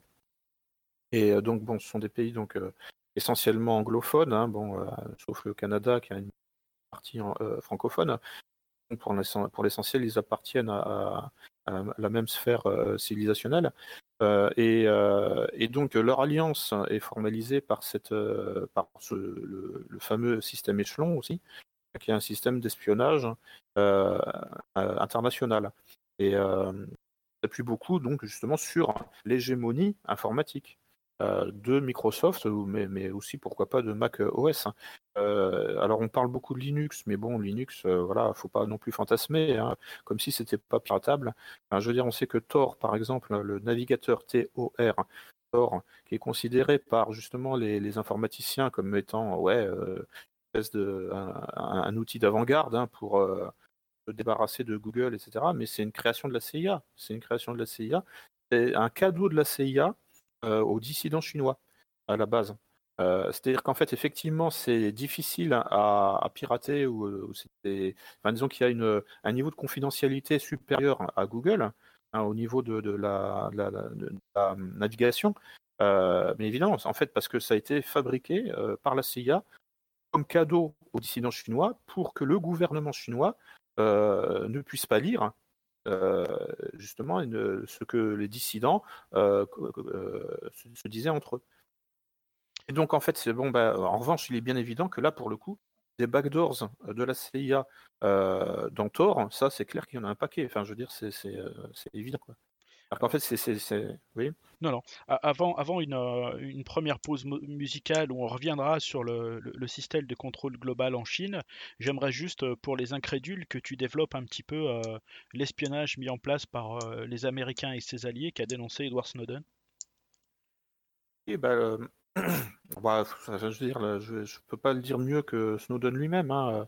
Et c'est, je je vais répéter ce qu'il a dit, quoi, en fait. Hein. C'est juste que, effectivement, bon, bah, en fait, euh, d'après Snowden, de toute façon, toutes les mesures euh, qui sont mises en place aujourd'hui euh, ne sont pas censées s'achever. Hein. D'après lui, c'est ce qui se met en place en ce moment là avec la surveillance électronique et tout ce qui dérive de ça, euh, sur la base du confinement, etc., euh, ça doit rester, ça doit être pérenne. En fait. Euh, bon, ça, on verra. Hein. Je veux dire, bon, il y a quand même pas mal aussi de, de contre-pouvoir. Hein. Il y a des, gens au sein du système même qui s'élèvent hein, contre un confinement trop long de, de, 18 mois, par exemple. Enfin, c'est la durée qui est, qui, est, recommandée notamment par Bill Gates sur la base d'études d'épidémiologie qui sont et qui n'ont donné aucun résultat de, de probant. Enfin bon, c'est on a affaire à des charlatans. Hein. Enfin, je veux dire, en fait, bon, il y a un fameux épidémiologue euh, Neil Ferguson là, qui, recommande fermement euh, que le, confinement dure euh, jusqu'en 2022. Bon, le problème, c'est que jusqu'à présent, il s'est tout le temps planté. Enfin, toutes les, tous les résultats qu'il a, pro, produits ont été invalidés par les faits. Voilà, donc c'est sur cette base-là, en fait, mais après, on n'est plus dans le rationnel. Hein. Enfin, je veux dire, après, c'est. Euh, là, je parlais tout à l'heure de la séduction hein, qui, peut s'opposer à la répression. Hein. c'est comme euh, la carotte et le bâton. voilà. Euh, si effectivement les gens commencent, l'opinion publique commence à se retourner en, faveur du déconfinement le plus rapide possible et en défaveur donc du confinement, bon, bah, la deuxième étape, c'est que on arrête euh, la séduction et on passe à la répression. Et puis, donc, bon, là, on y est déjà en France. Hein. Mais ça, c'est les, tactiques employées. Dans un premier temps, on essaye, en fait, de, effectivement, de séduire les gens. On essaye de les faire accepter gentiment. Enfin, gentiment, en tout cas, en leur faisant peur, hein, avec des épouvantails, avec des menaces. et puis, si ça ne marche plus, bah, là, on commence à cogner, quoi, enfin, ou à réprimer plus durement. Euh, voilà. On revient là-dessus après la pause, euh, Lucien, si tu veux bien. Oui. Hmm. Ça roule. Donc pour cette pause musicale, nous avons choisi, euh, parce que nous avons trouvé ça très à propos, le morceau de, de Rhythmix, 1984, Sex Crime. À tout de suite après la, après la pause. Crime, crime, always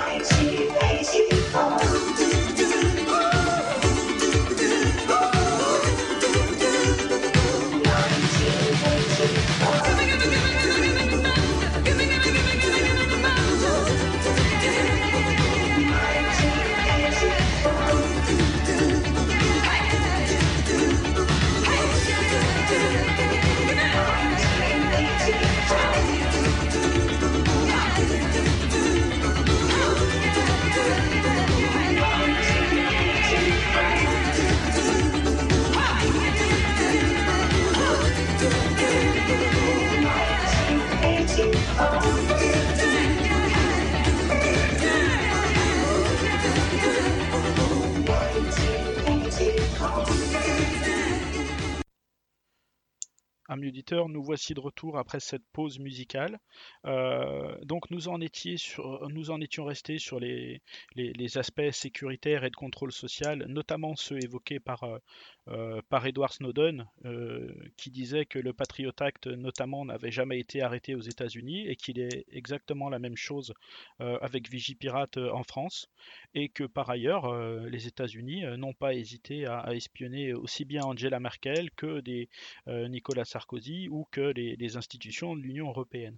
Alors, Lucien, sur ce contrôle social, j'aimerais bien que tu nous présentes un petit peu ce qui a été mis en place de manière très concrète euh, par les Chinois euh, dans ce système qu'ils ont appelé le crédit social. Mmh. Euh, oui, donc alors voilà, donc pour ne pas tomber dans l'angélisme ou dans le euh, l'enthousiasme BA vis-à-vis de la Chine, qui serait euh, un contre-pouvoir euh, par rapport à, ces anglo-américains qui, nous cassent les pieds.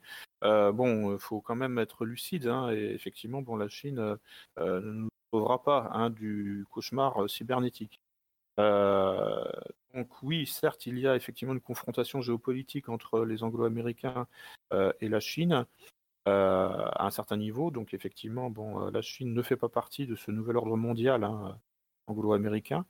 Euh, en revanche, elle fait partie du nouvel ordre mondial du point de vue de la technosphère, hein, de la technoscience. parce que tout le monde en fait partie. Hein. moi aussi, vous aussi, amis auditeurs, on n'y échappe pas.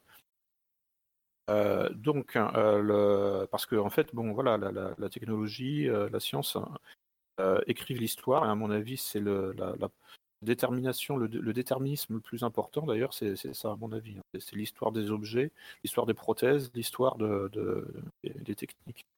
Euh, plus encore que l'économie. Hein, parce que bon, euh, chacun y va de sa, son, son déterminisme, enfin un peu comme ce que disait Marx, que en fait l'infrastructure économique détermine la superstructure idéologique. Bon, moi, je pense qu'en fait, même avant l'économie, il y a en fait le, monde des objets, en quelque sorte. Hein. c'est la façon dont euh, l'humain travaille euh, les objets qui l'entourent. Et euh, voilà. Et donc là, nous en sommes à un, stade de cette histoire des objets ou de cette histoire des technologies, cette histoire des prothèses, où maintenant, bon, voilà,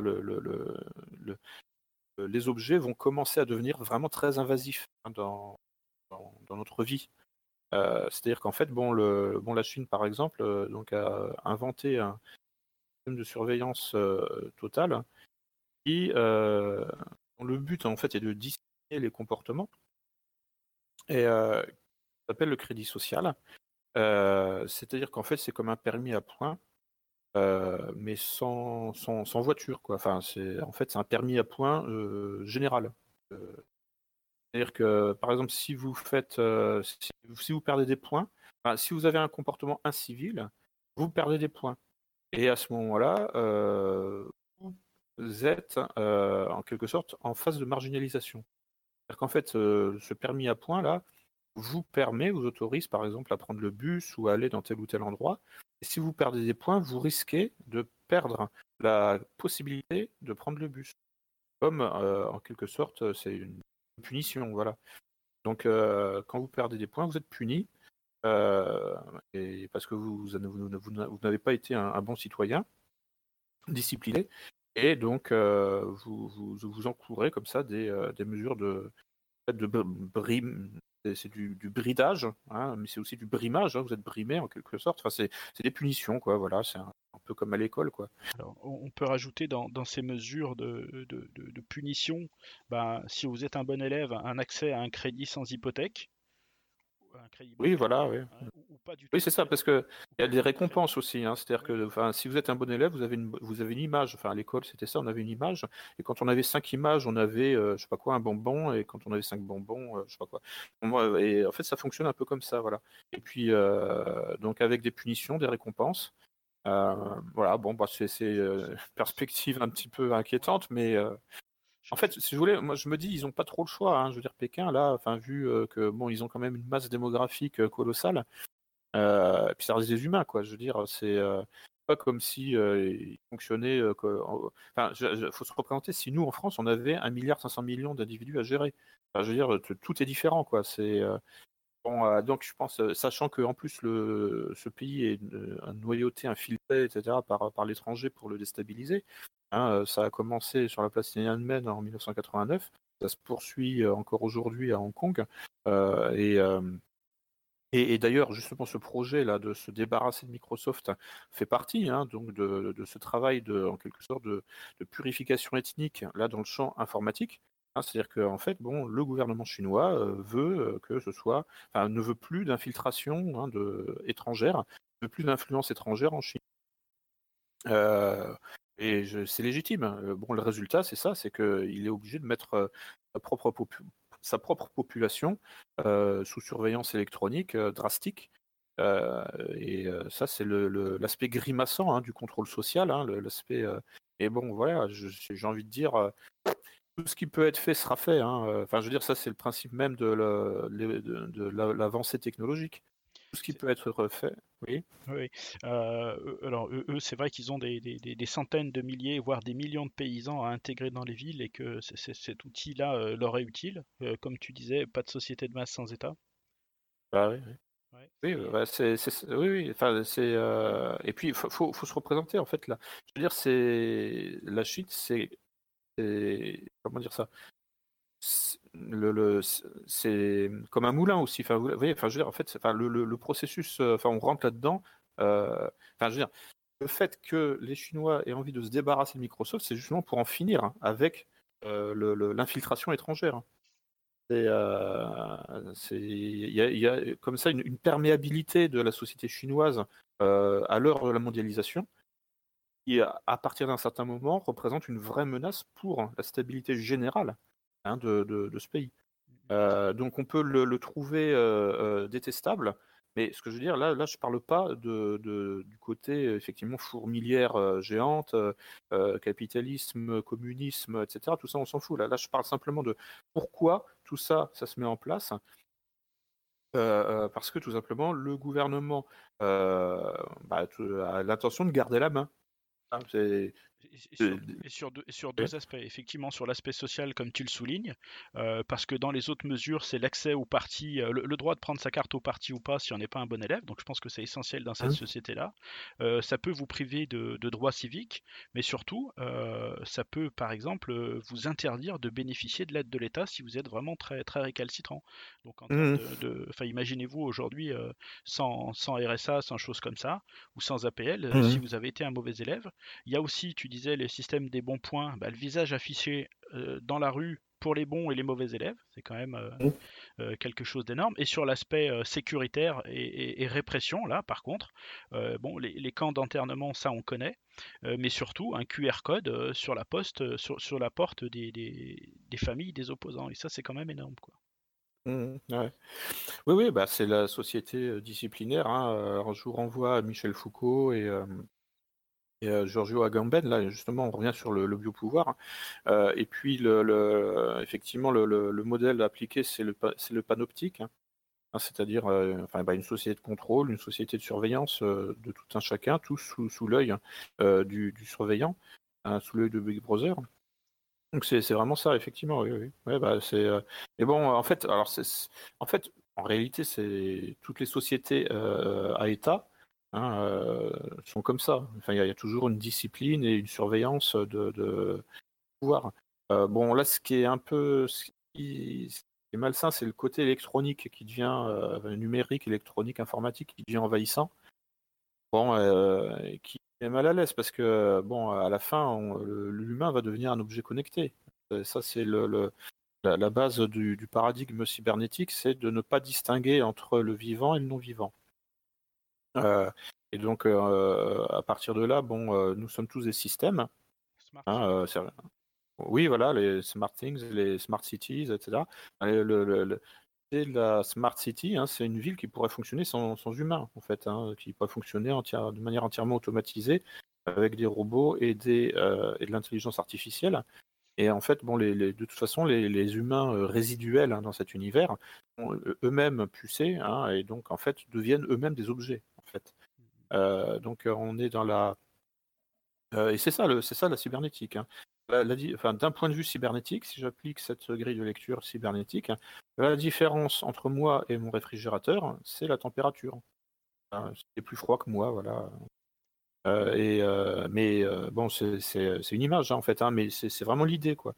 et là, le, ce côté là très invasif de la technologie dans, dans nos vies, dans nos corps, ça c'est vraiment ce qui, à mon avis, pose une limite. parce que désolé, mais il y a deux façons de discipliner une société. par l'inculcation d'une limite, d'une loi morale, hein, limite comportementale, limite éthique, euh, et ça, c'est la manière saine, c'est la manière humaine, hein, c'est euh, la manière, je dirais, euh, historique, ancestrale, immémoriale, avec laquelle les, sociétés humaines se sont disciplinées. Parce qu'il n'y a pas de vie sans discipline, hein, de toute façon. c'est l'inculcation hein, mentale, psychologique, d'une limite symbolique à respecter ça, c'est euh, faut revoir l'anthropologie, euh, l'ethnologie, c'est tout, tout est fondé là-dessus.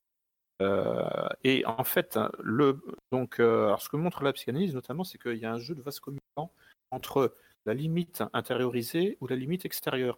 C'est-à-dire que quand il n'y a plus d'intériorisation d'une limite, en fait, il n'y a plus que le réel qui fait limite. Hein, la définition du réel chez Lacan, c'est le réel, c'est quand on se cogne. Le réel, c'est toujours ça, c'est une limite. Donc si je n'ai pas euh, intériorisé euh, une limite, euh, par exemple que je ne peux pas passer à travers les murs, bon, bah, je vais foncer sur le mur et là je vais me prendre la limite réelle. Donc c'est il y a ce, jeu de vase communicant hein, entre, c'est-à-dire que plus je suis, plus j'ai inculqué, mais j'ai intériorisé mes limites symboliques, et en, fait moins j'ai besoin que les limites réelles, c'est-à-dire matérielles, euh, me soit rappelé. Euh, et inversement, moins euh, j'ai intériorisé les limites symboliques, et plus les limites réelles, hein, matérielles, vont se rappeler à moi. Je ne sais pas si je me fais bien comprendre en fait. Hein. C'est vraiment une dialectique en fait de, du symbolique et du réel. Et en fait, ce qui, à mon avis, représente un vrai risque, c'est que c'est une discipline entière qui repose entièrement des objets, euh, des objets matériels, en fait, ça vous libère en quelque sorte, hein, ça vous ça, ça vous libère de, devoir intérioriser justement ces, limites, euh, euh, une limite symbolique. Vous voyez ce que donc c'est-à-dire qu'en fait, quand on se repose sur la technique, finalement, hein, c'est comme par exemple, le, donner un autre exemple, hein, c'est que depuis que j'utilise une calculatrice, je suis devenu nul en calcul mental. Euh, c'est-à-dire que en fait, y a, une... le fait de se reposer sur des prothèses, sur des objets extérieurs, en fait, ça m'évite d'avoir en fait à euh, travailler euh, sur mes capacités internes. Et tout est comme ça hein, dans une vie humaine. plus on se repose sur la, technique, hein, et, moins en fait on, travaille son, son, intériorité, hein, ou on travaille son corps. c'est son travail euh, donc c'est, euh, enfin bon, je ne sais pas si je me fais bien comprendre là, parce que c'est des choses extrêmement euh, assez subtiles en fait. C'est-à-dire qu'en fait, plus les limites hein, sont marquées à l'extérieur, et moins elles sont marquées à l'intérieur. Voilà, pour résumer les choses. Mais le concept de la limite, hein, c'est précisément c'est le concept fondateur de, ce qui est de ce qui forme une civilisation. Hein, les, Grecs parlaient déjà de l'ubris, c'est-à-dire la démesure, l'absence de limite. Euh, et euh, il a pas une civilisation, c'est un ensemble de limites à intérioriser. Et si vous ne les intériorisez pas, de toute façon, il va falloir vous les imposer à l'extérieur. Et quand on impose ces limites à l'extérieur, c'est quelque part un constat d'échec. C'est-à-dire qu'on est déjà en phase de décivilisation. euh, Bon, je ne sais pas si je, si je me fais bien comprendre là. Dans, l'ensemble, je pense que les autres ouais, sur le. Mais, mais, mais sur, hein, sur, sur, le fait que cette société soit incapable de, de s'auto-discipliner et que du coup, on lui impose euh, une discipline à marche forcée. C'est un peu ça l'idée. Euh, c'est ça. Et en fait, quand, on, euh, quand les limites ne sont pas intériorisées, elles doivent être, elles doivent être rappelées à l'extérieur. et, et, et là, en fait, le problème, c'est que plus, plus la discipline s'impose extérieurement, Et en fait, finalement, plus c'est l'anarchie à l'intérieur. Vous voyez, parce que le, processus d'intériorisation n'est pas premier. C'est-à-dire qu'il m'est rappelé par l'extérieur. Je, voyez, mais... je, vais prendre un exemple pour illustrer. Je, termine juste avec un constat, c'est que ce, système chinois, il produit de la reconnaissance faciale, vocale et même une reconnaissance à la démarche et que aujourd'hui ce, système de, il intéresse euh, le maire de Nice, Estrosi, qui a déjà mis en place un système de reconnaissance euh, faciale avec une, société israélienne euh, qui s'appelle Anyvision, et rappeler en même temps qu'Amazon vend, des données au FBI, qui vend des visages pour, pour, pour faire du, justement du de la reconnaissance faciale. Euh, un, exemple, un, exemple, de ce que tu disais justement, de cette volonté de, fixer euh, des limites, mais en même temps de les diluer, pourquoi est-ce qu'on assiste à cette libération de prisonniers? Est-ce que justement on n'est pas en train de dire le système qu'on va mettre en place, il sera suffisamment euh, coercitif pour permettre aux prisonniers d'être dehors et qu'on voit plus la, la, frontière entre la, liberté et la prison volontaire? Est-ce que c'est quelque chose qu'on peut analyser comme ça? Oui, oui, oui. je pense qu'en fait, on regarde hein, du, côté des, grands théoriciens hein, du contrôle social, euh, comme Alain Bauer, hein, euh, je pense qu'il y a effectivement un projet euh, d'abolir la distinction entre la prison et la liberté.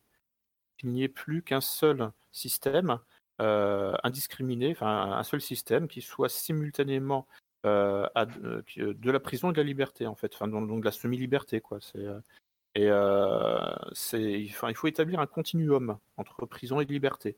et tout ça, ça, nous est servi au nom de, bonnes intentions hein, sur euh, les droits de l'homme, etc. Enfin bon.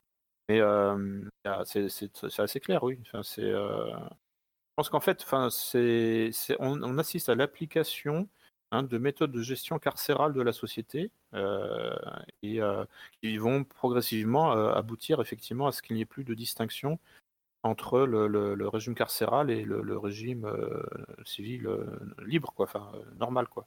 De la même manière qu'il y a on, assiste de toute façon à une, abolition des, distinctions, des limites un peu, dans tout. Hein. Enfin, c'est Bill Gates aussi qui est un fervent promoteur du télétravail.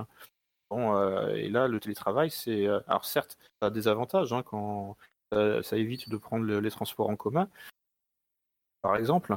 Euh, donc, dans les grandes métropoles, c'est vrai que on se dit ah, vivement le télétravail pour tout le monde, du moins pour ceux qui peuvent. mais ça abolit aussi la distinction entre vie privée et vie professionnelle, par exemple. donc, on, voit comme ça une espèce de, nivellement hein, de, choses qui, jusqu'à récemment étaient parfaitement distinctes. Euh, comme euh, là, pareil, le confinement, par exemple, le confinement pour tous, hein, le confinement de masse, euh, bah, abolit la distinction entre malade et bien portant. En fait, nous sommes tous dans un état maladif potentiel. puisque potentiellement, en fait, ce que me dit le confinement de masse, hein, le confinement indiscriminé, le confinement pour tous, c'est que en fait, je suis, je, je suis potentiellement malade. Alors que le message qui devrait être envoyé, c'est un message aux malades, c'est que vous êtes potentiellement bien portant. Hein. Je veux dire, bon, moi, si j'étais au pouvoir, le message, c'est la propagande hein, que j'essaierais de, diffuser, hein, justement pour soutenir euh, moralement les malades euh, et, les bien portants aussi, d'ailleurs, mais d'abord euh, les, malades. alors que là, en fait, le message qu'on nous envoie, c'est vous êtes tous potentiellement malades. Bah, c'est une, inversion totale de ce qu'un un, gouvernement, de ce qu'un pouvoir qui son peuple devrait faire. Euh, si, on donc, essaye, euh, si, pardon, mmh. Lucien, si on essaye de mettre en perspective un petit peu ce que, ce que tu dis là, euh, par rapport au travail, par rapport au, un petit peu à ces volontés de, de, de, de, maintenir dans des états de conscience très, très perturbateurs, ceux qui seront vaccinés vont retrouver au travail et, et, auront le droit de retourner au travail, et pour les autres, les non vaccinés, ce sera quoi? Ce sera le revenu universel ou autre chose? Bah oui, oui, oui. Eh ben, oui, oui, c'est, enfin, le alors soit enfin, je sais pas, enfin, ça, c'est c'est effectivement, c'est très inquiétant, j'ai pas du tout envie d'être vacciné et mais si la solution de Bill Gates s'impose, c'est clair que ce sera comme ça, oui. C'est, et ceux qui voudront pas être vaccinés, alors, oui, alors revenu universel, sachant que ça, c'est oui, enfin, c'est-à-dire en fait, Revenu universel, alors faut, faut voir qui soutient ça hein, aussi. Hein, euh, c'est bizarrement, il y, a aussi pas mal de libéraux qui soutiennent ça. et alors bon, un, des promoteurs de ça, au niveau mondial, c'est Georges Soros. Et en fait, je pense que ça fait partie du même état d'esprit que le confinement généralisé. Hein, le, but, c'est de, faire entrer dans une forme d'humanité 2.0, hein, mais une humanité dégénérée, quoi. C'est-à-dire qu'en fait, le, revenu universel, c'est quoi? C'est que vous êtes payé à rien foutre, hein, pour dire les choses euh, clairement. Bah, ça Plus, vous êtes... assez à la période actuelle, quand même. Oui, bah, d'accord, mais disons que malgré tout, euh, enfin, je veux dire, quand vous recevez des aides sociales euh, parce que vous êtes au chômage, malgré tout, vous êtes convoqué de temps en temps là à Pôle Emploi, et puis on, enfin, voilà, il y a, on fait bien comprendre que ce jour, il faudra retourner au travail. Hein. Enfin, il y a un horizon hein, qui est celui du travail. Le revenu universel, c'est vraiment que vous n'avez il n'y a même plus cette, petite culpabilisation hein, que, vous sentez quand vous, vous, êtes convoqué à Pôle emploi. c'est vraiment, non, c'est l'avachissement total, en fait, hein, qui, guette finalement quelqu'un qui, resterait à ce revenu, revenu universel. Avachissement complet et plus, mal payé, parce que je veux dire, moi, quand je vois les, tarifs là qui sont évoqués, bon, ça permet de vivoter, hein, mais ça ne permet pas de mener la, grande vie. Donc en fait, bon, on voit euh, déjà, on a un échantillon, hein, un avant-goût de ce que ça pourrait être. Hein. Effectivement euh, tous les chômeurs de longue durée qui euh, tombent progressivement dans la dépression, qui en fait n'ont pas des gros, enfin, ont, les moyens de survivre, plutôt en province que dans en région parisienne parce que les loyers sont trop élevés, et qui se marginalisent progressivement et qui finissent à la banque alimentaire, euh, euh, et puis euh, ou alors dans les mouvements gauchisants qui donnent l'illusion qu'on va s'en sortir, hein, mais en fait on ne sort jamais. ça c'était un peu le, milieu que je fréquentais quand j'étais précaire à Paris, des squats, etc. Bon, ça, il y a un peu de chaleur humaine, quoi, voilà, mais en fait c'est morbide à souhait, quoi. Enfin, c'est vraiment les. ça, ça, peut correspondre à, une partie de leur projet. Moi, on ne développera pas parce que ça nous emmènerait trop loin, mais j'aimerais quand même qu'on fasse le parallèle avec toute cette fabrication de monnaie qui finalement euh, euh, n'est plus garantie ni par l'or, ni par le dollar, ni par le pétrole euh, bientôt. on se mmh prépare à un grand recette monétaire parce que Donald Trump envisage de, euh, de, de, réétalonner le dollar sur l'or sur euh, et que ça prépare des bouleversements importants et que finalement on s'aperçoit qu'aujourd'hui on fabrique de la monnaie pour euh, sauver les, pays et, que ça fonctionne. Enfin, il n'y a pas de. Mmh oui, oui, oui, oui. Ah non, mais bon, c'est. En fait, le, là, très, très concrètement, tourne autour du revenu universel, tout ça, ou des, de la formule de Bill Gates, là, euh, tout ça, ou télétravail, tous ces trucs-là, fondamentalement, le but, c'est vraiment pas de soutenir une économie réelle euh, et, euh, et je dirais une humanité développée et, en bonne santé. Quoi. Là, franchement, on, voit en fait une, espèce de d'atrophie générale. Hein. On est vraiment très loin de, de, la grande santé nietzschéenne. Enfin, on est très loin du, on est vraiment dans la fabrique du dernier homme, hein, une forme d'existence inférieure, dégénérée euh, et dépressive. Euh, c'est ça l'univers dans lequel on veut nous faire rentrer hein, euh, en ce moment. Des, nés aux esclaves du genre du genre. Oui, oui, oui, oui. Enfin des une, espèce de sous-prolétariat, mais en fait, euh, voilà, ouais, un, une sorte de sous-prolétariat qui, de temps en temps, bon, euh, voilà, euh, enfin, mais qui de toute façon est stérilisé à la fin. Ça, c'est parce que bon, on peut parler du sous-prolétariat concernant les, les, quartiers avec beaucoup d'immigrés et qui eux font, des enfants. Mais bon, là, concernant, enfin, en tout cas, le, revenu universel, s'il s'applique aux populations de petits blancs, on, verra ce que ça donnera. Hein. Ça, en fait, c'est juste en fait une manière de les liquider enfin c'est du génocide, c'est la, purification ethnique, hein. mais euh, alors, euh, en, jouant sur des dynamiques de long terme, en attendant en fait que tout simplement cette catégorie de population euh, disparaisse d'elle-même parce qu'elle ne fera plus d'enfants. Là, ça a déjà commencé en fait. Hein. moi, je décris, là, quand je parle de ça, je décris ma vie pendant très longtemps. Après, bon, j'ai eu une opportunité de, travailler à, à, temps plein, enfin, je veux dire, de, me sortir un peu, quoi sinon, bon, là, moi, c'est, euh, la vie que j'ai eue pendant, pendant des années. quoi. C'est une sous-vie, en fait, une vie complètement merdique et, qui, qui, donne envie à personne. bon, je. Enfin, je, suis en état d'analyser ça parce que maintenant je vois ça de l'extérieur. bon, et là, quand je vois en fait l'ambiance dans, le, dans, le, dans laquelle me replonge ce confinement, je, me je, me retrouve moi-même dans ces années hein, de, de, galère Hein, où le matin je me réveille tard, hein, je me tard, je me réveille tard, je traîne mes, guêtres, je, sors un petit peu, voilà, enfin, forme de, de, vie comme ça, en fait, de, marginal, enfin, de, no life, hein, comme, qui passe un temps fou sur, sur les ordinateurs, enfin, comme ça, les GX, là, ces, ces, tous ces modes de vie, en fait, parfaitement malsains. Alors, je ne sais pas si c'est si un hasard des choses, mais tu, tu, parles de stérilisation plus ou moins volontaire de la société, mais moi j'ai regardé des documentaires sur la 5G et je ferai une émission complète sur la 5G avec un autre camarade, euh, parce que je pense que c'est un des outils d'eux, mais une des conséquences des radiations euh, de la 5G, c'est notamment euh, d'attaquer d'attaquer les fœtus de manière très forte et peut-être de les rendre stériles sur 3 ou 5 générations, et puis surtout de faire baisser la, la, la fertilité avec avec une, euh, une baisse de la, de la fertilité des, des spermatozoïdes. Euh, mmh donc, euh, je, ça, ça m'entraîne vers, vers, la conclusion de cette émission, Lucien, mais le, le mémétique warfare, c'est comment on doit organiser la résistance et est-ce qu'un des premiers actes de cette résistance, ce serait pas justement de, de, de, demander un moratoire sur le déploiement de la 5G et, mmh. et, quel rôle peut avoir l'intelligence artificielle avec cette 5G dans, dans, dans ce projet? Oui, bah, en fait, alors, euh, bah, avec l'idée de la stérilisation là, euh, que l'on euh, évoque à nouveau, bon, effectivement, on voit bien que globalement, on est dans une, une approche malthusienne, malthusianiste hein, de, des sociétés. et alors la 5G, bon, je suis là, je suis vraiment pas spécialiste de la question. Effectivement, il y a des gens, enfin, de toute façon, les rayonnements électromagnétiques en général euh, ne, sont pas des. Enfin, c'est pas de la vitamine C, quoi. Je veux dire, on en est loin, quoi. C'est plutôt mauvais pour la santé. Euh, il faut les limiter hein, dans la mesure du possible. Là, euh, concernant la 5G, il paraît que ce, sont des.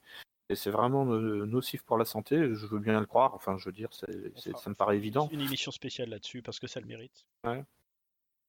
Et euh, donc alors là, euh, concrètement, justement, alors pour faire un peu de guerre mémétique, hein, alors petit rappel sur la, la mémétique warfare.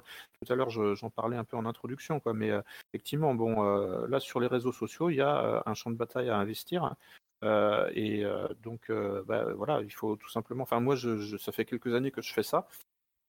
C'est-à-dire qu'en fait, bon, bah, je, réinforme en fait. Hein, donc, je me constitue des archives d'articles euh, de manière la plus objective possible. Hein. donc j'essaie de trouver mes sources dans les médias grand public, hein, c'est-à-dire dans les médias dits mainstream en anglais, les médias conventionnels, moi je préfère le terme de conventionnel. Donc j'essaie de trouver un maximum de sources dans ces médias-là pour que justement on ne puisse pas m'accuser tout de suite, tu vois, enfin d'être complotiste ou, ou, ou, de faire partie d'un groupuscule illuminé et qui fonctionne en circuit fermé, voilà. Euh, parce que ça, c'est évidemment la réaction de rejet de, beaucoup de gens. Hein, bon, voilà, c'est des sources non fiables. Donc, justement, pour faire de l'ingénierie sociale, c'est-à-dire pour euh, obtenir, gagner la confiance des gens, pour hameçonner la confiance d'autrui, attraper la confiance des gens, bah, il faut produire des sources hein, issues des médias euh, acceptés du grand public. Hein, c'est comme ça qu'on travaille l'opinion publique dans un premier temps. Donc, pour retourner l'opinion publique euh, dans un sens ou dans un autre, euh, il ne faut pas la brusquer, du moins pas, euh, tout de suite. Hein. Ou alors, si on a les moyens de la brusquer, c'est qu'on a les moyens effectivement de déclencher une crise. Mais ce n'est pas notre cas. Nous, on est, on fait de la guérilla, hein. on fait pas, n'a pas, pas les moyens de déclencher des, épidémies, de déclencher des guerres, de déclencher des, crises économiques. Hein. Donc inutile. ça, il faut être conscient que ça existe. Mais nous, on est, on va se contenter de faire de la guérilla informationnelle. Donc sur les réseaux sociaux en période de confinement pour l'essentiel, mais sinon dès que ce sera fini, euh, euh, ce sera donc euh, en vis-à-vis quoi en fait. Hein, aussi, hein. enfin je veux dire, ça peut être au travail, ça peut être en famille. Hein. D'ailleurs, on voit bien à quoi, à quoi sert le confinement aussi. c'est aussi désorganiser la société. hein, puisque en fait, bon, là, d'un seul coup, on se rend compte qu'on n'est plus libre de nos mouvements, on ne peut plus s'auto-organiser. Hein, et le pouvoir, bah, lui, voilà, quelque part, c'est lui qui gère maintenant, c'est lui qui a la main, hein, puisque en fait, il a bridé notre capacité d'auto-organisation, et cette auto-organisation, elle est toujours physique à un moment ou à un autre. Il faut que l'on oui. Mais justement, dans, j'étais tombé sur une série euh, qui s'appelait Le meilleur des mondes, et derrière euh, le, le, le biopouvoir, on va continuer de l'appeler comme ça, mmh utilisait le soma, cette espèce de, de, de, mmh drogue pour anesthésier les esprits. Euh, est-ce que c'est pas une des étapes possibles de, de... Oui, bah là, c'est.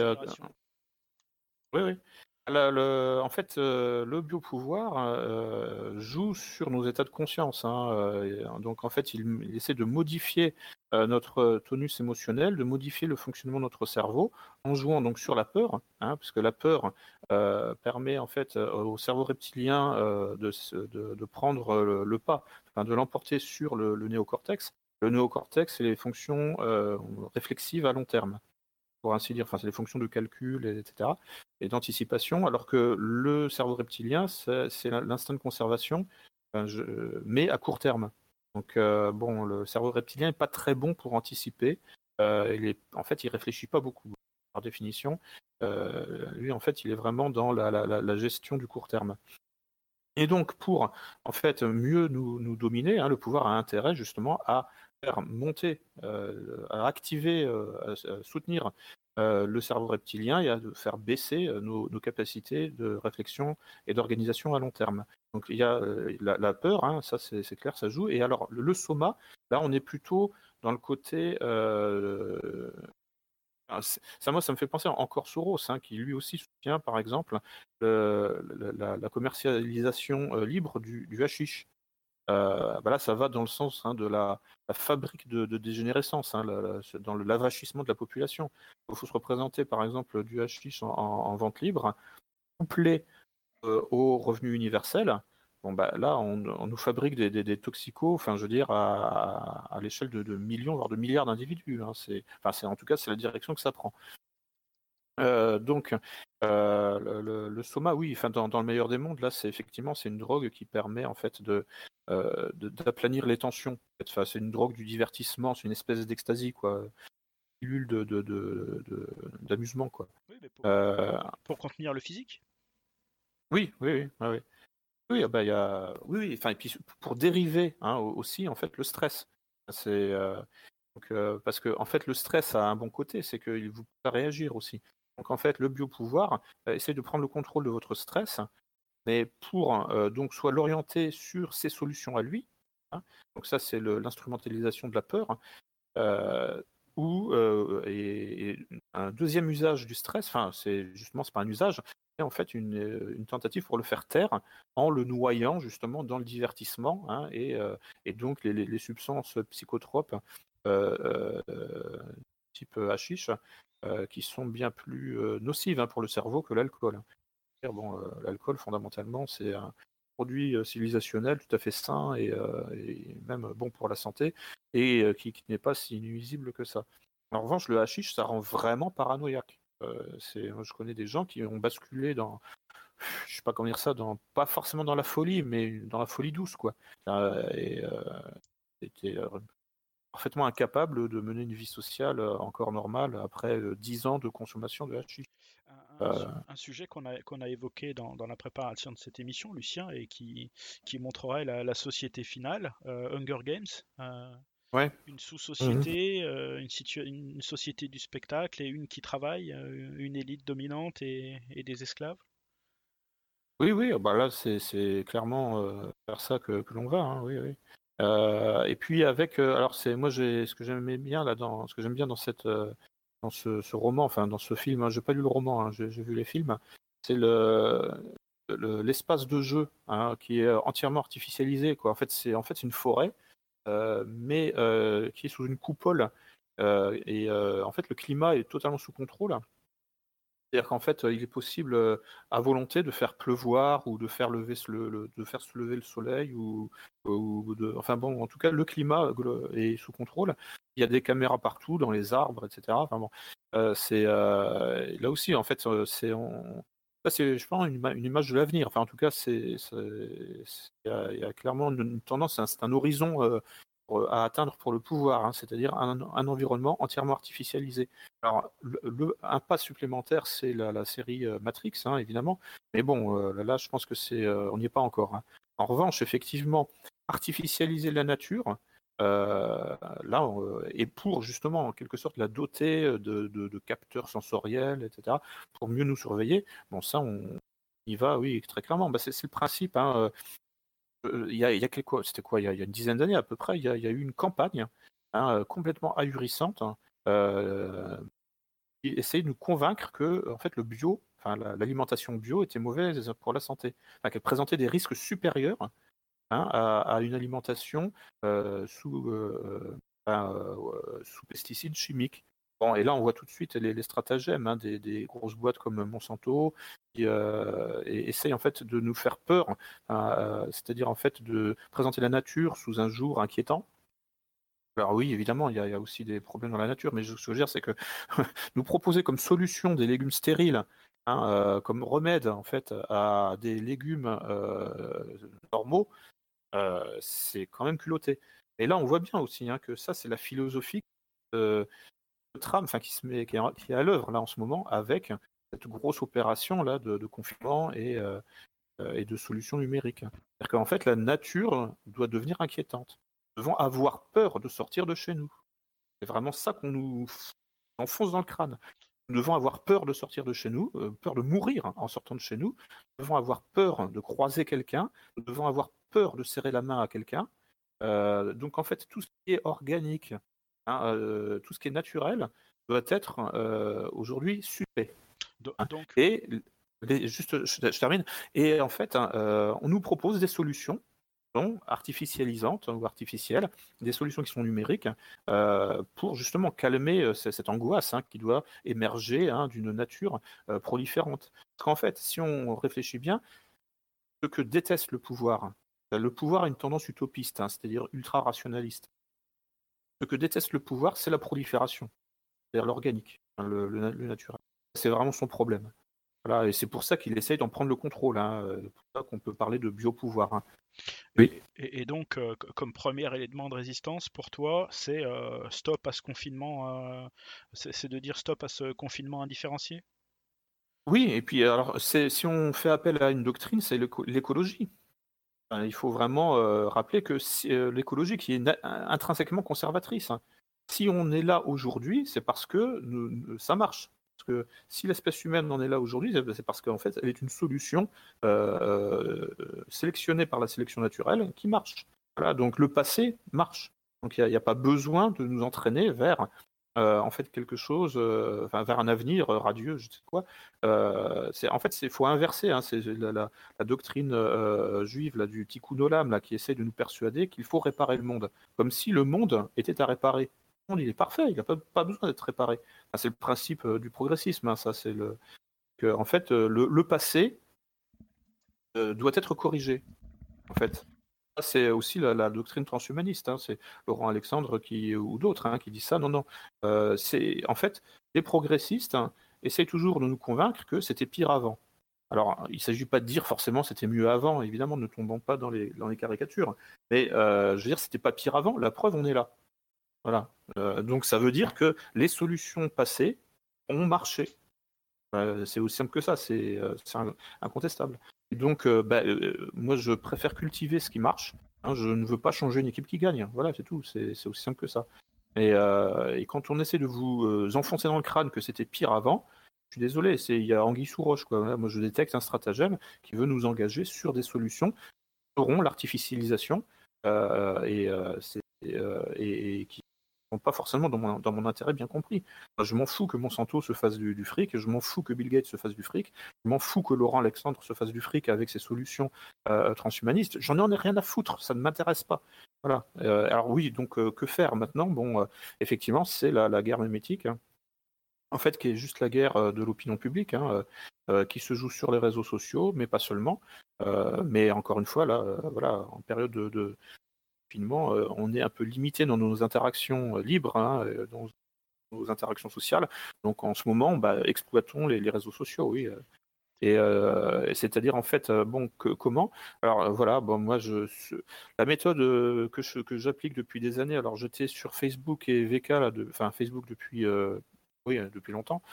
VK depuis plus euh, VContact, hein, contactier euh, depuis moins longtemps. Et puis là, depuis une semaine, donc je découvre Twitter. Donc il faut vraiment investir hein, ces, réseaux sociaux.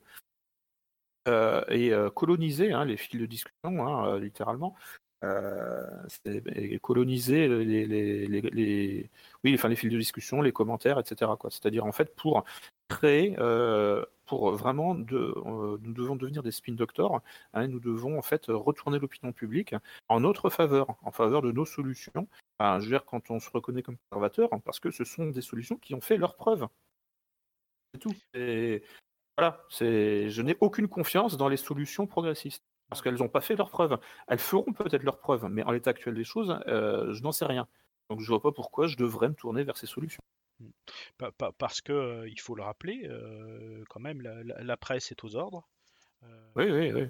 Mais, mais, qu'on a quand même un risque qu'un de ces quatre matins, s'ils perdent le contrôle, ils décident de couper l'Internet quand même. Hein, oui, oui, oui, Alors, non, mais ça, je pense qu'il y a des gens qui ont pensé, hein, c'est clair. Hein. Alors là, effectivement, donc là, ce serait le confinement ultime.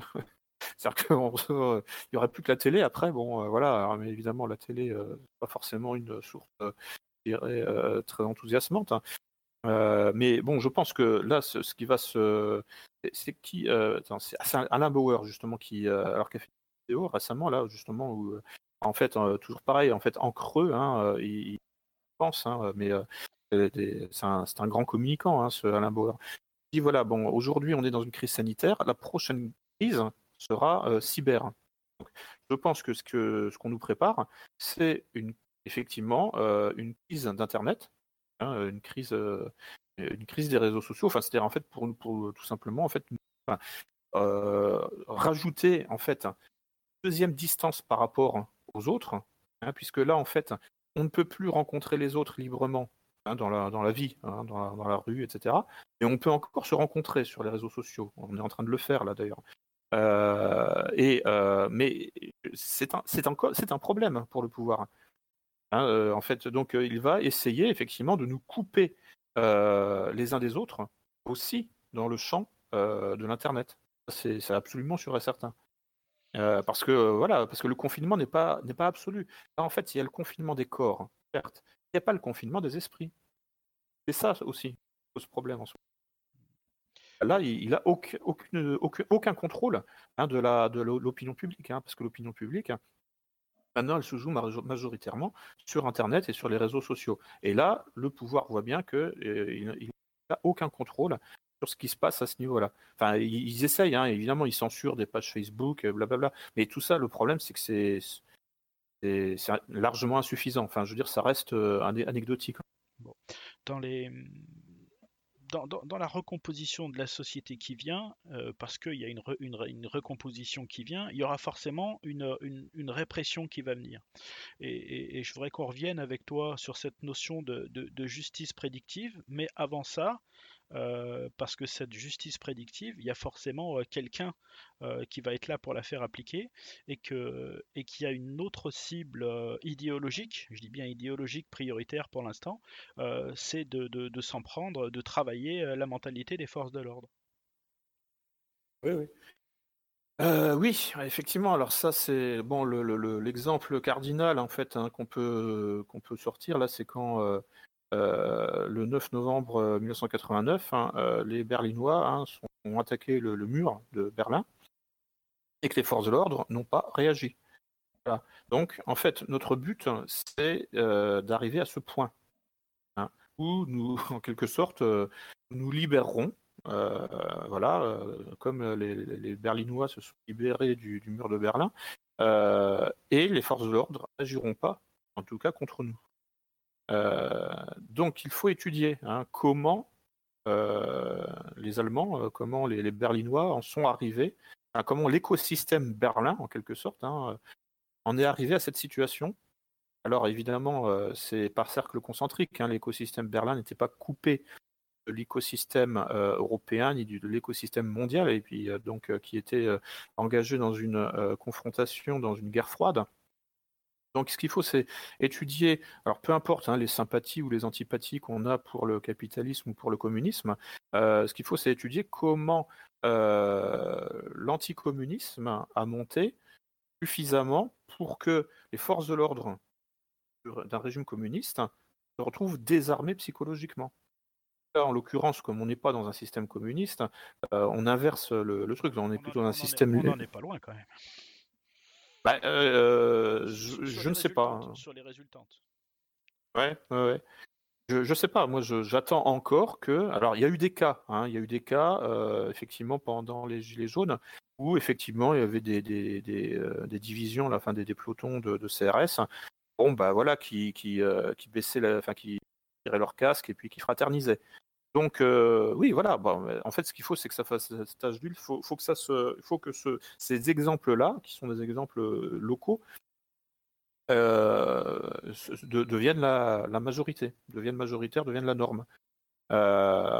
mais bon, ce qui est intéressant, c'est qu'on dit parfois oui, mais tant que les flics seront payés, bah, ils, nous réprimeront. Mais je ne crois pas que les forces de l'ordre à Berlin en 1989 euh, n'était plus payé. Donc euh, c'est pas forcément un argument.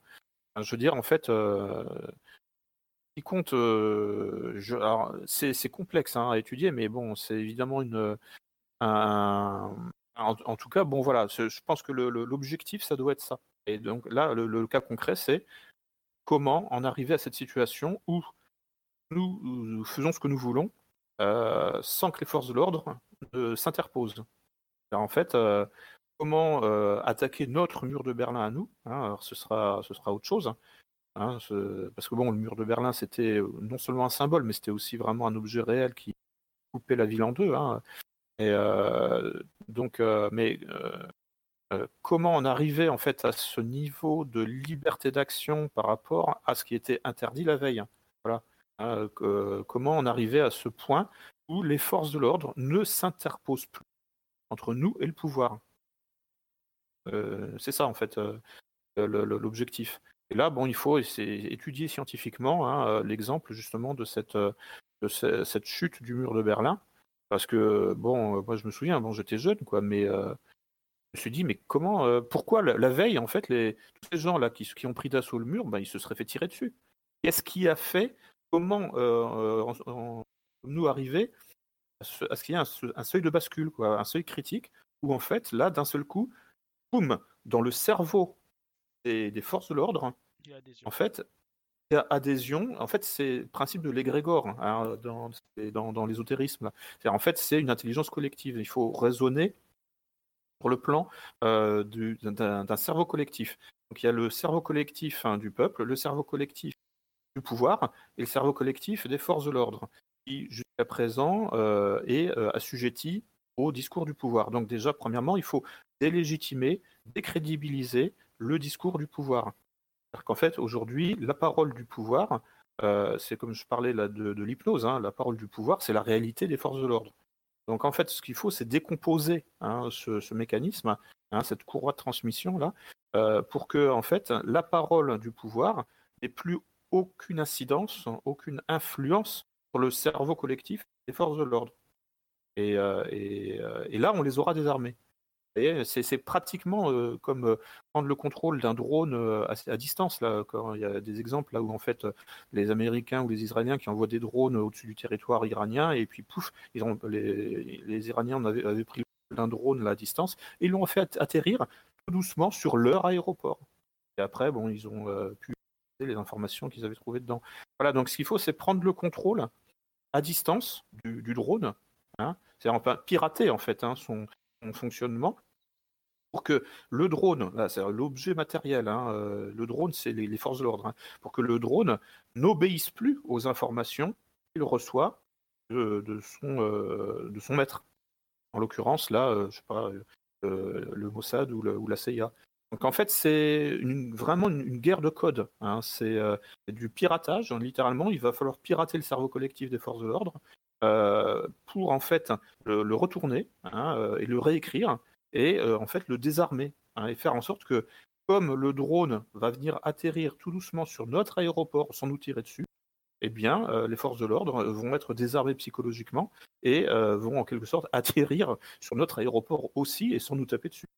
Voilà. Alors que, et euh, voilà mais, mais, pour, euh, pour qu'il y ait une, euh, une communication dans ce sens-là, il faut une résistance, euh, il faut des gens organisés, et face à ça, le pouvoir ne va pas rester les pieds dans le même sabot, puisqu'il va forcément mettre en place une répression, et pourquoi pas une, une répression prédictive. on en a eu un exemple que, que tu aimes bien citer. allô, allô Oui, un exemple de, justice euh, ou de répression euh, prédictive? Oui. Mmh. Oui, c'était oui, donc l'affaire de Tarnac en 2008, euh, effectivement, qui m'a aussi un peu inspiré l'écriture de Gouverner par le chaos. En fait, bon, et donc Alain Boer était déjà mêlé à cette affaire, et qui consiste euh, donc euh, alors pour euh, récapituler les gens qui ne se souviennent plus. Donc un groupe d'une dizaine de jeunes gens plutôt issus de la, gauche hein, qui avait donc, dont le, principal représentant s'appelle Julien Coupa. Enfin c'est le plus connu de la bande. Donc en général quand je parle de l'affaire de Tarnac les gens qu'on ne savent pas de, ont oublié même si je dis Julien Coupa les gens s'en souviennent. Et donc, sur la base d'un texte qu'ils avaient publié euh, deux ans auparavant, intitulé L'insurrection qui vient, euh, eh bien, Alain Bauer lance une enquête parce que euh, Alain Bauer se dit ah là on a affaire à des futurs terroristes. donc dans cet ouvrage publié aux éditions La Fabrique, il y a des projets hein, de blocage du pays et qui sont annoncés. c'est un texte théorique. Hein. ça, fait un peu penser au, carnet de Turner, hein, mais euh, sauf bon, euh, carnet de Turner, c'est une fiction. Mais l'idée, c'est ça, c'est en fait plutôt, c'est un peu les, carnets de Turner d'extrême gauche, quoi. En fait, comment on va euh, faire tomber le système en bloquant le pays et puis en, coupant en fait les, lignes, les, lignes de communication, quoi. Voilà. et donc Alain Bauer prend peur, hein, il, lance en fait une opération de surveillance hein, de, ce groupe de jeunes gens. Et ça aboutit à ce que donc euh, ils soient effectivement cueillis chez eux hein, à 6 heures du matin là, euh, par une opération antiterroriste hein, après avoir encerclé le village qui était installé dans le centre de la France, donc à Tarnac. Euh, donc à 6 heures du matin, boum, les, euh, des, coups de pied dans la porte. Euh, voilà, ils se retrouvent euh, tous menottés. Et quelques heures plus tard, ils sont donc à la préfecture de police de Paris et avec interrogés. Et, encore un peu plus tard, ils se retrouvent en maison d'arrêt. Un certain relâché. Bon voilà. donc et là, on voit en fait alors un exemple effectivement de justice prédictive, hein, c'est-à-dire en fait quand on quand la justice s'abat avant même que vous ayez fait quoi que ce soit. La justice vous pénalise, hein, vous criminalise, hein, vous met en, maison d'arrêt, puisque donc, un coupable s'est retrouvé à la santé. Et, alors que bon, il est rendu coupable de rien dans le réel. Simplement que bon, il était accusé d'avoir rédigé ce livre, L'insurrection qui vient, lui et ses amis, au nom du comité invisible. C'était le, prête-nom du, du, groupe, quoi. Euh, et en fait, euh, bon voilà, donc on a affaire à effectivement quelque chose d'assez troublant hein, qui évoque effectivement la, la, science-fiction, notamment les œuvres de Philippe K. Dick qui ont été euh, tournées, enfin mises en film là par Steven Spielberg, là, notamment Minority Report et Total Recall.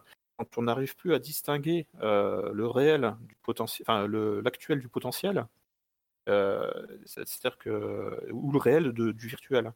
C'est-à-dire que sur la base d'une représentation potentielle, Hein, il y a un risque, eh bien, on prend des mesures qui vont avoir un effet dans le réel. Euh, c'est un, phénomène un peu euh, assimilable aux prophéties autoréalisatrices. C'est-à-dire, en fait, on, anticipe un risque euh, et donc on prend des mesures qui font que le risque n'aboutit jamais, hein, le risque ne se réalise jamais dans le réel, Et ensuite, on est très content, mais sauf que on a pris des mesures hein, qui ont éventuellement détruit la vie de plusieurs personnes. Hein. Enfin, je veux dire, bon là, cette affaire de Tarnac, elle a duré pendant dix ans à peu près. ça a pourri la vie d'une dizaine de personnes, enfin et plus, hein, parce qu'après il y a eu d'autres arrestations dans d'autres villes, sur la base de rien, d'autant plus qu'en plus, en plus, façon, euh, ce qui leur a été reproché, c'est-à-dire en fait un attentat, une tentative d'attentat terroriste, en fait, c'était revendiqué par des écologistes allemands, hein, des, antinucléaires là, qui voulaient en fait effectivement euh, euh, couper la trajectoire d'un train qui était, qui apparemment portait des, des, déchets nucléaires. Bon, voilà, donc ça, c'est tous les paradoxes. D'ailleurs, en fait, c'est ce qui est intéressant, c'est que voit cette situation paradoxale hein, euh, déployée là au niveau mondial avec justement cette histoire de confinement. Hein, euh, c'est-à-dire que, en gros, en prévention hein, d'un risque euh, réel, à savoir la diffusion d'une épidémie, la diffusion, d'un virus, on prend des mesures qui font que le, les hôpitaux sont vides, et enfin les hôpitaux en fait ne sont pas remplis, ils ne sont pas saturés ce qui, est un peu absurde, quoi, parce que bon, euh, quoi ça sert en fait de, s'alarmer à ce point, puisque de toute façon les hôpitaux ne sont pas saturés? et le pouvoir nous répond, bah oui, mais c'est précisément parce que nous avons pris ces mesures préventives que les hôpitaux ne sont pas saturés. Vous voyez, enfin, c'est tous les, paradoxes en fait hein, du, réel et enfin, de cette dialectique entre le, potentiel et l'actuel, et euh, qui est euh, en fait au cœur d'une discipline hein, qui s'appelle la syndinique, Hein, c'est la, science du risque. En fait, c'est la, discipline scientifique qui étudie le risque et le danger et qui distingue entre le risque réel et le risque perçu. Et là, on est vraiment au cœur de ça. Alors, moi, j'avais vu ça déployer, enfin, cette situation là en 2008 avec l'affaire de Tarnac. Euh, et, et, là, moi, je vois ça, je vois la même structure de situation, si vous voulez, euh, déployée, alors là, à l'échelle internationale, hein, euh, avec des mesures, juste, je, termine, avec des mesures de contrôle social qui, en fait, vont avoir des, des, effets, à mon avis, bien plus déstructurants, enfin, bien plus nuisibles que le risque réel, le risque réel de la pandémie, qui n'a pas, enfin, qui, qui, qui, qui contre lequel, en fait, on prend des mesures qui vont avoir des effets pervers, qui seront euh, euh, bien plus euh, nocives et, pour la santé publique que le fait de, ne pas confiner la totalité de la population. Toujours dans cette logique de, modification d'un avenir potentiellement prévisible, est-ce que, je, vais oser une, une théorie, mais euh, il y, a une recomposition politique qui risque de se faire en France, d'accord? Et, peut-être j'ai pas de sympathie particulière pour, euh, pour euh, François Asselineau, mais euh, il aurait pu être un des éléments de cette, de cette refondation politique. Et là, de sortir cette histoire de, de, harcèlement sexuel, enfin, ou homosexuel en l'occurrence, est-ce que c'est pas une manière de, de, de, commencer cette guerre de, de prédiction de la, de la résistance qui pourrait se mettre en place?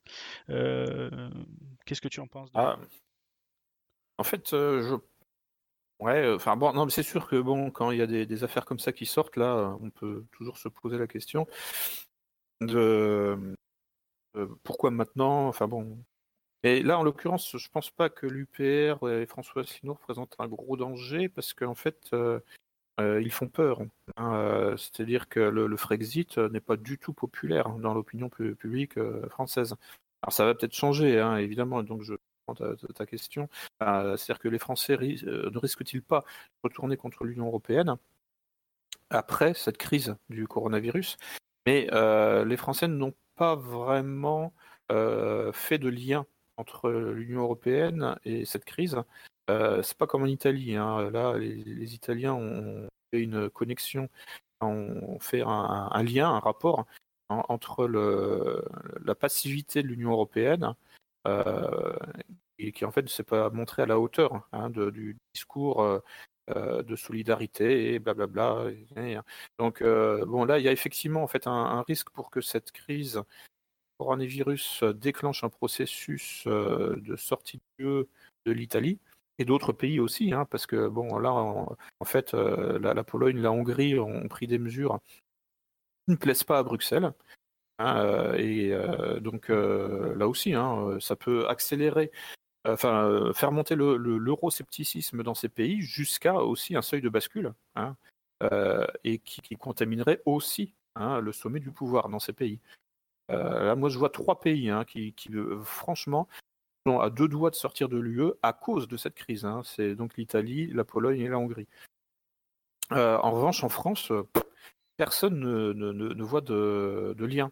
C'est-à-dire qu'en en fait, la, Bruxelles ne pâtit pas Hein, de, cette crise, euh, en tout cas dans l'opinion publique française. Donc ça, le, Frexit, le, besoin, l'envie du Frexit hein, ne monte pas spécialement hein, dans l'opinion publique. Euh, et donc, euh, bon, bah, l'UPR ne représente pas un danger pour le système dans ces conditions. je veux dire, bon, le Rassemblement national a modifié sa doctrine là depuis 2017, parce que bon, voilà, ils se sont bien rendus compte qu'en fait, la sortie de l'UE n'est pas du tout une priorité pour les Français. Donc, euh, donc ils ont arrêté d'en parler tout le temps. Hein. C'était Philippot qui parlait de ça tout le temps. Euh, bon, euh, mais bon, le Rassemblement national sait pertinemment que l'UE est dysfonctionnel à tous les niveaux, hein, mais simplement si vous parlez de ça aux gens, vous leur faites peur. si vous dites... Ah. Oui, mais au-delà du, cas Asselineau euh, proprement dit, c'est la technique qui est utilisée. C'est-à-dire qu'on va commencer mmh. à désinguer tous ceux qui potentiellement pourraient être une brique euh, de, cette résistance à, multiples facettes. Et c'est cet aspect-là qui m'a intéressé, moi, dans, dans, ce qui Ah oui. Mmh. Voilà. Ah bah oui, oui, oui, oui. Euh, c'est possible, oui, oui. Comme ils savent si bien le faire. Mmh. Ah oui, bah là, euh, en l'occurrence, oui, ça peut être ça, oui, un scandale sexuel, il n'y a rien de tel pour euh, flinguer euh, la réputation de quelqu'un. Ou en tout cas, se met la zizanie dans la succession. Ah ouais. Bon, Lucien, on arrive quasiment à la fin de l'émission. Est-ce qu'il y a des sujets que, tu souhaiterais, sur lesquels tu souhaiterais insister, faire une synthèse, un mot de la fin?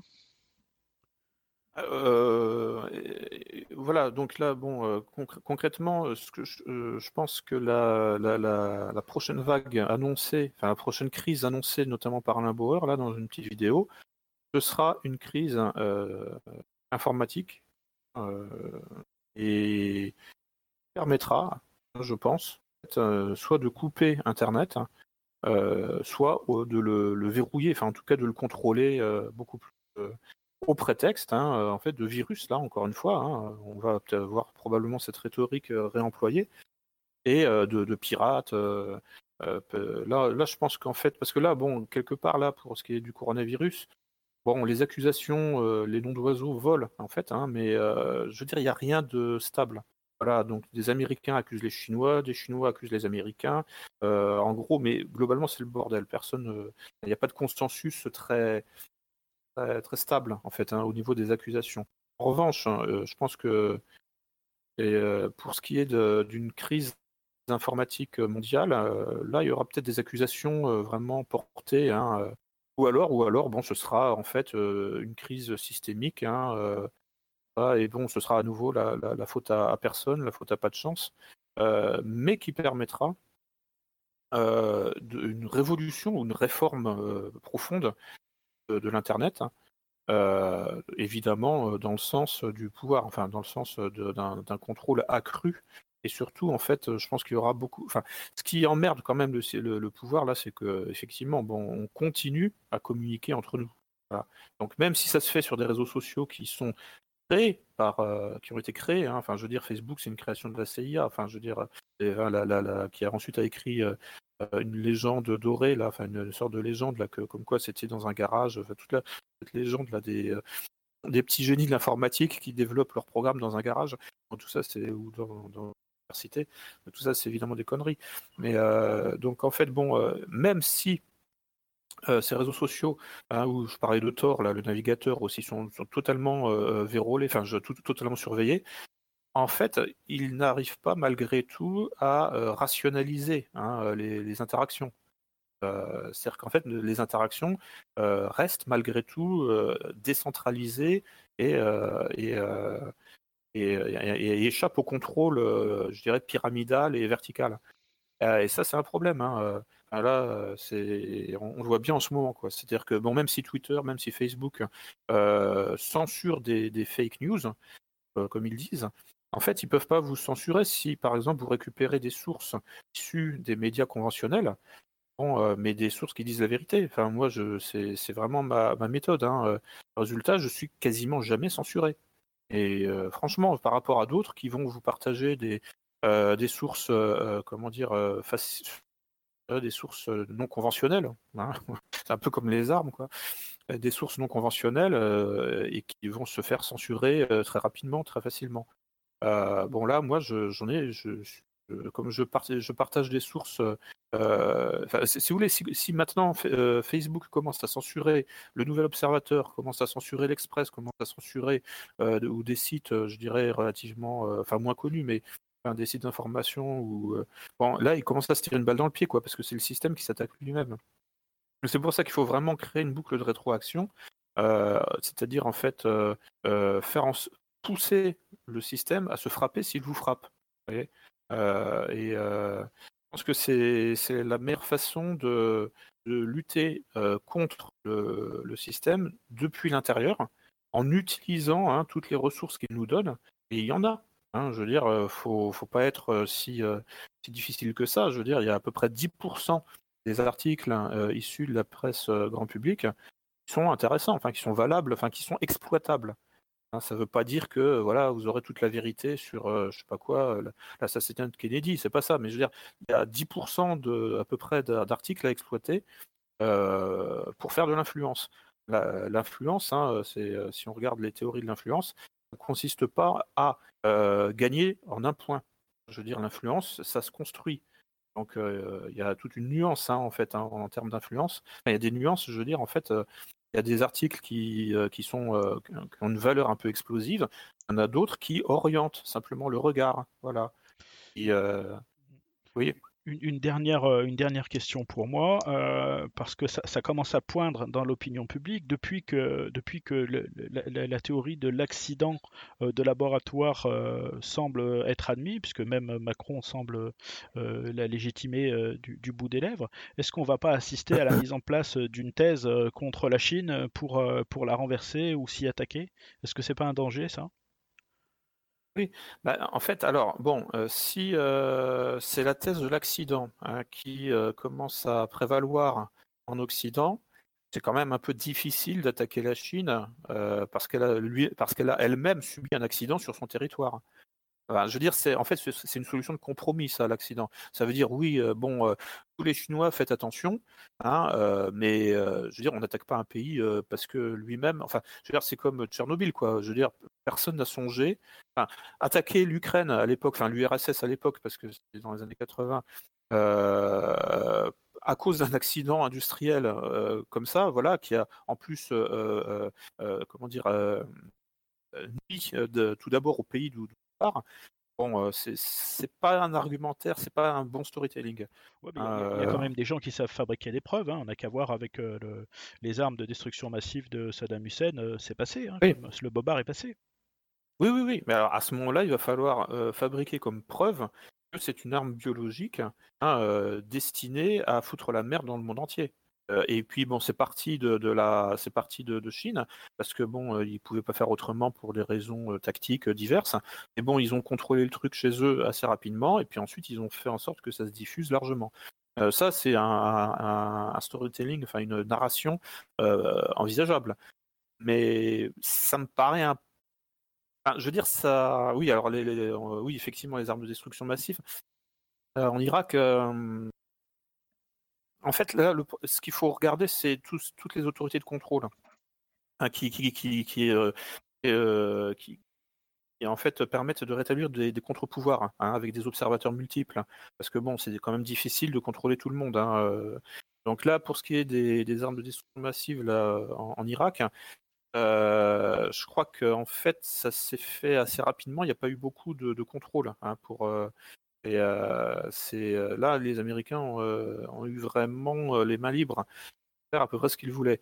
Mais là, pour un, accident comme ça, aussi lourd, aussi énorme, avec autant de pays impactés, autant de pays concernés, ça va être difficile d'établir une action univoque et aussi manichéenne.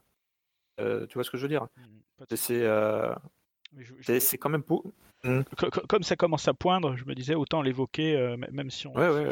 Ah, pour moi, une, vraiment une toute dernière question parce que euh, là, je pense qu'elle te concerne directement.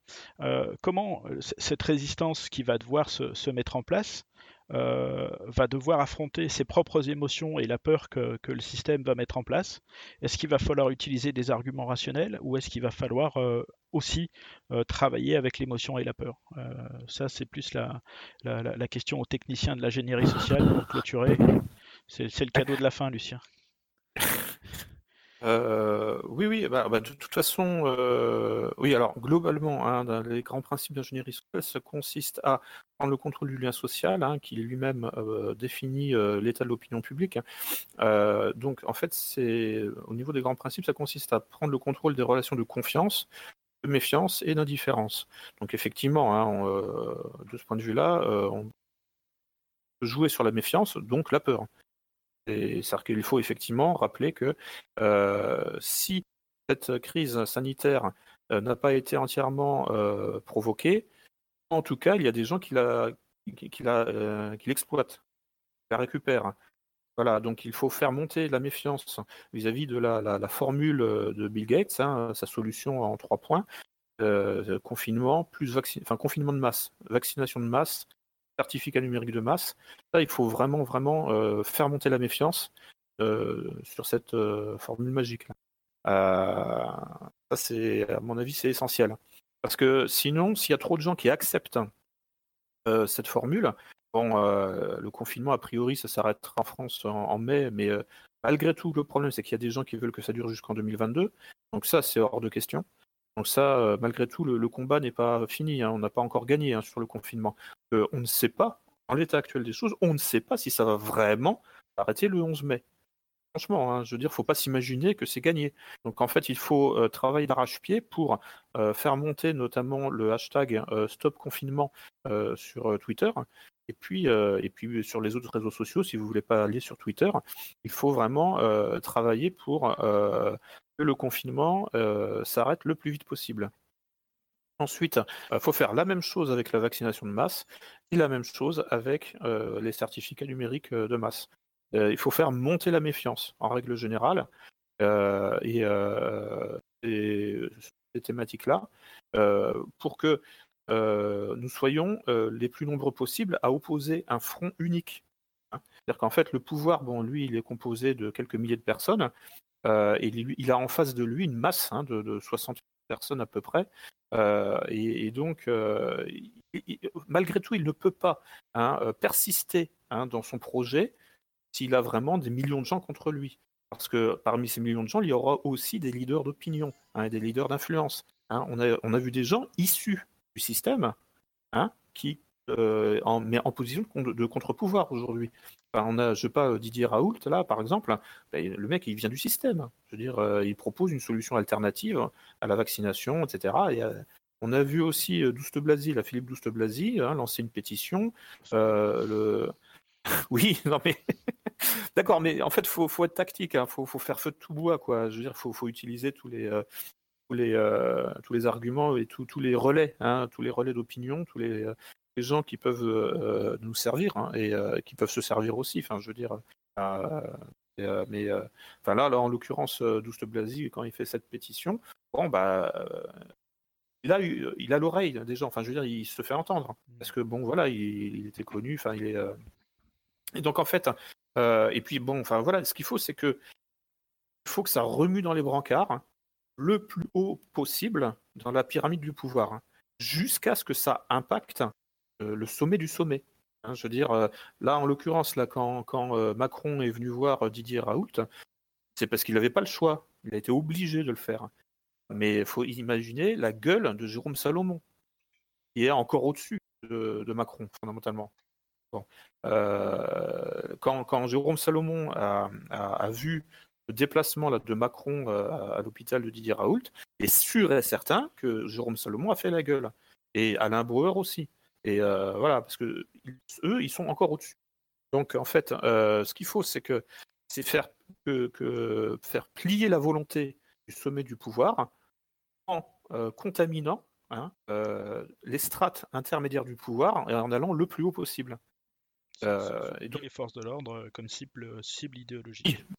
Évidemment, évidemment. Voilà. Donc oui, effectivement, c'est une structure verticale, mais aussi horizontale. Euh, c'est euh, donc euh, puisque bon, les forces de l'ordre sont sur un plan horizontal par rapport à nous, hein, et elles sont là pour protéger la pyramide, voir qui elle est à une forme verticale. Bon, eh ben écoute Lucien, on en est presque à 3 heures d'émission. si tu n'as pas un dernier mot, je pense qu'on va on va clôturer. Alors oui, alors donc en fait, euh, tu pourras mettre euh, en lien euh, donc le, l'entretien là que j'ai fait pour le site Strategica. Oui. et puis parce que bon, c'est, je résume un peu, enfin c'est un peu une synthèse écrite quoi de, tout ce qu'on de tout ce qu'on s'est dit là. Donc ça permettra aux gens de retrouver ça, enfin de, de, retrouver en fait les informations quoi. Et on avait dit quoi? Ah oui, puis le livre bleu du Gixel aussi. Donc il y, a deux choses à mettre euh, en lien. Il faut que tu m'envoies le lien. D'accord, voilà. Bon. Et puis, euh, puis un peu d'autopromotion. Oui. J'ai le droit. Oui. voilà, bon, super, voilà. non, parce qu'en fait, bon, c'est pas pour m'envoyer des fleurs, quoi. Mais je veux dire, là, enfin, franchement, bon, euh, gouverné par le chaos. je pense qu'il y a vraiment des pistes sérieuses pour, pour comprendre la situation actuelle, parce qu'en fait, je, je décrivais ce qui se passe en ce moment quasiment.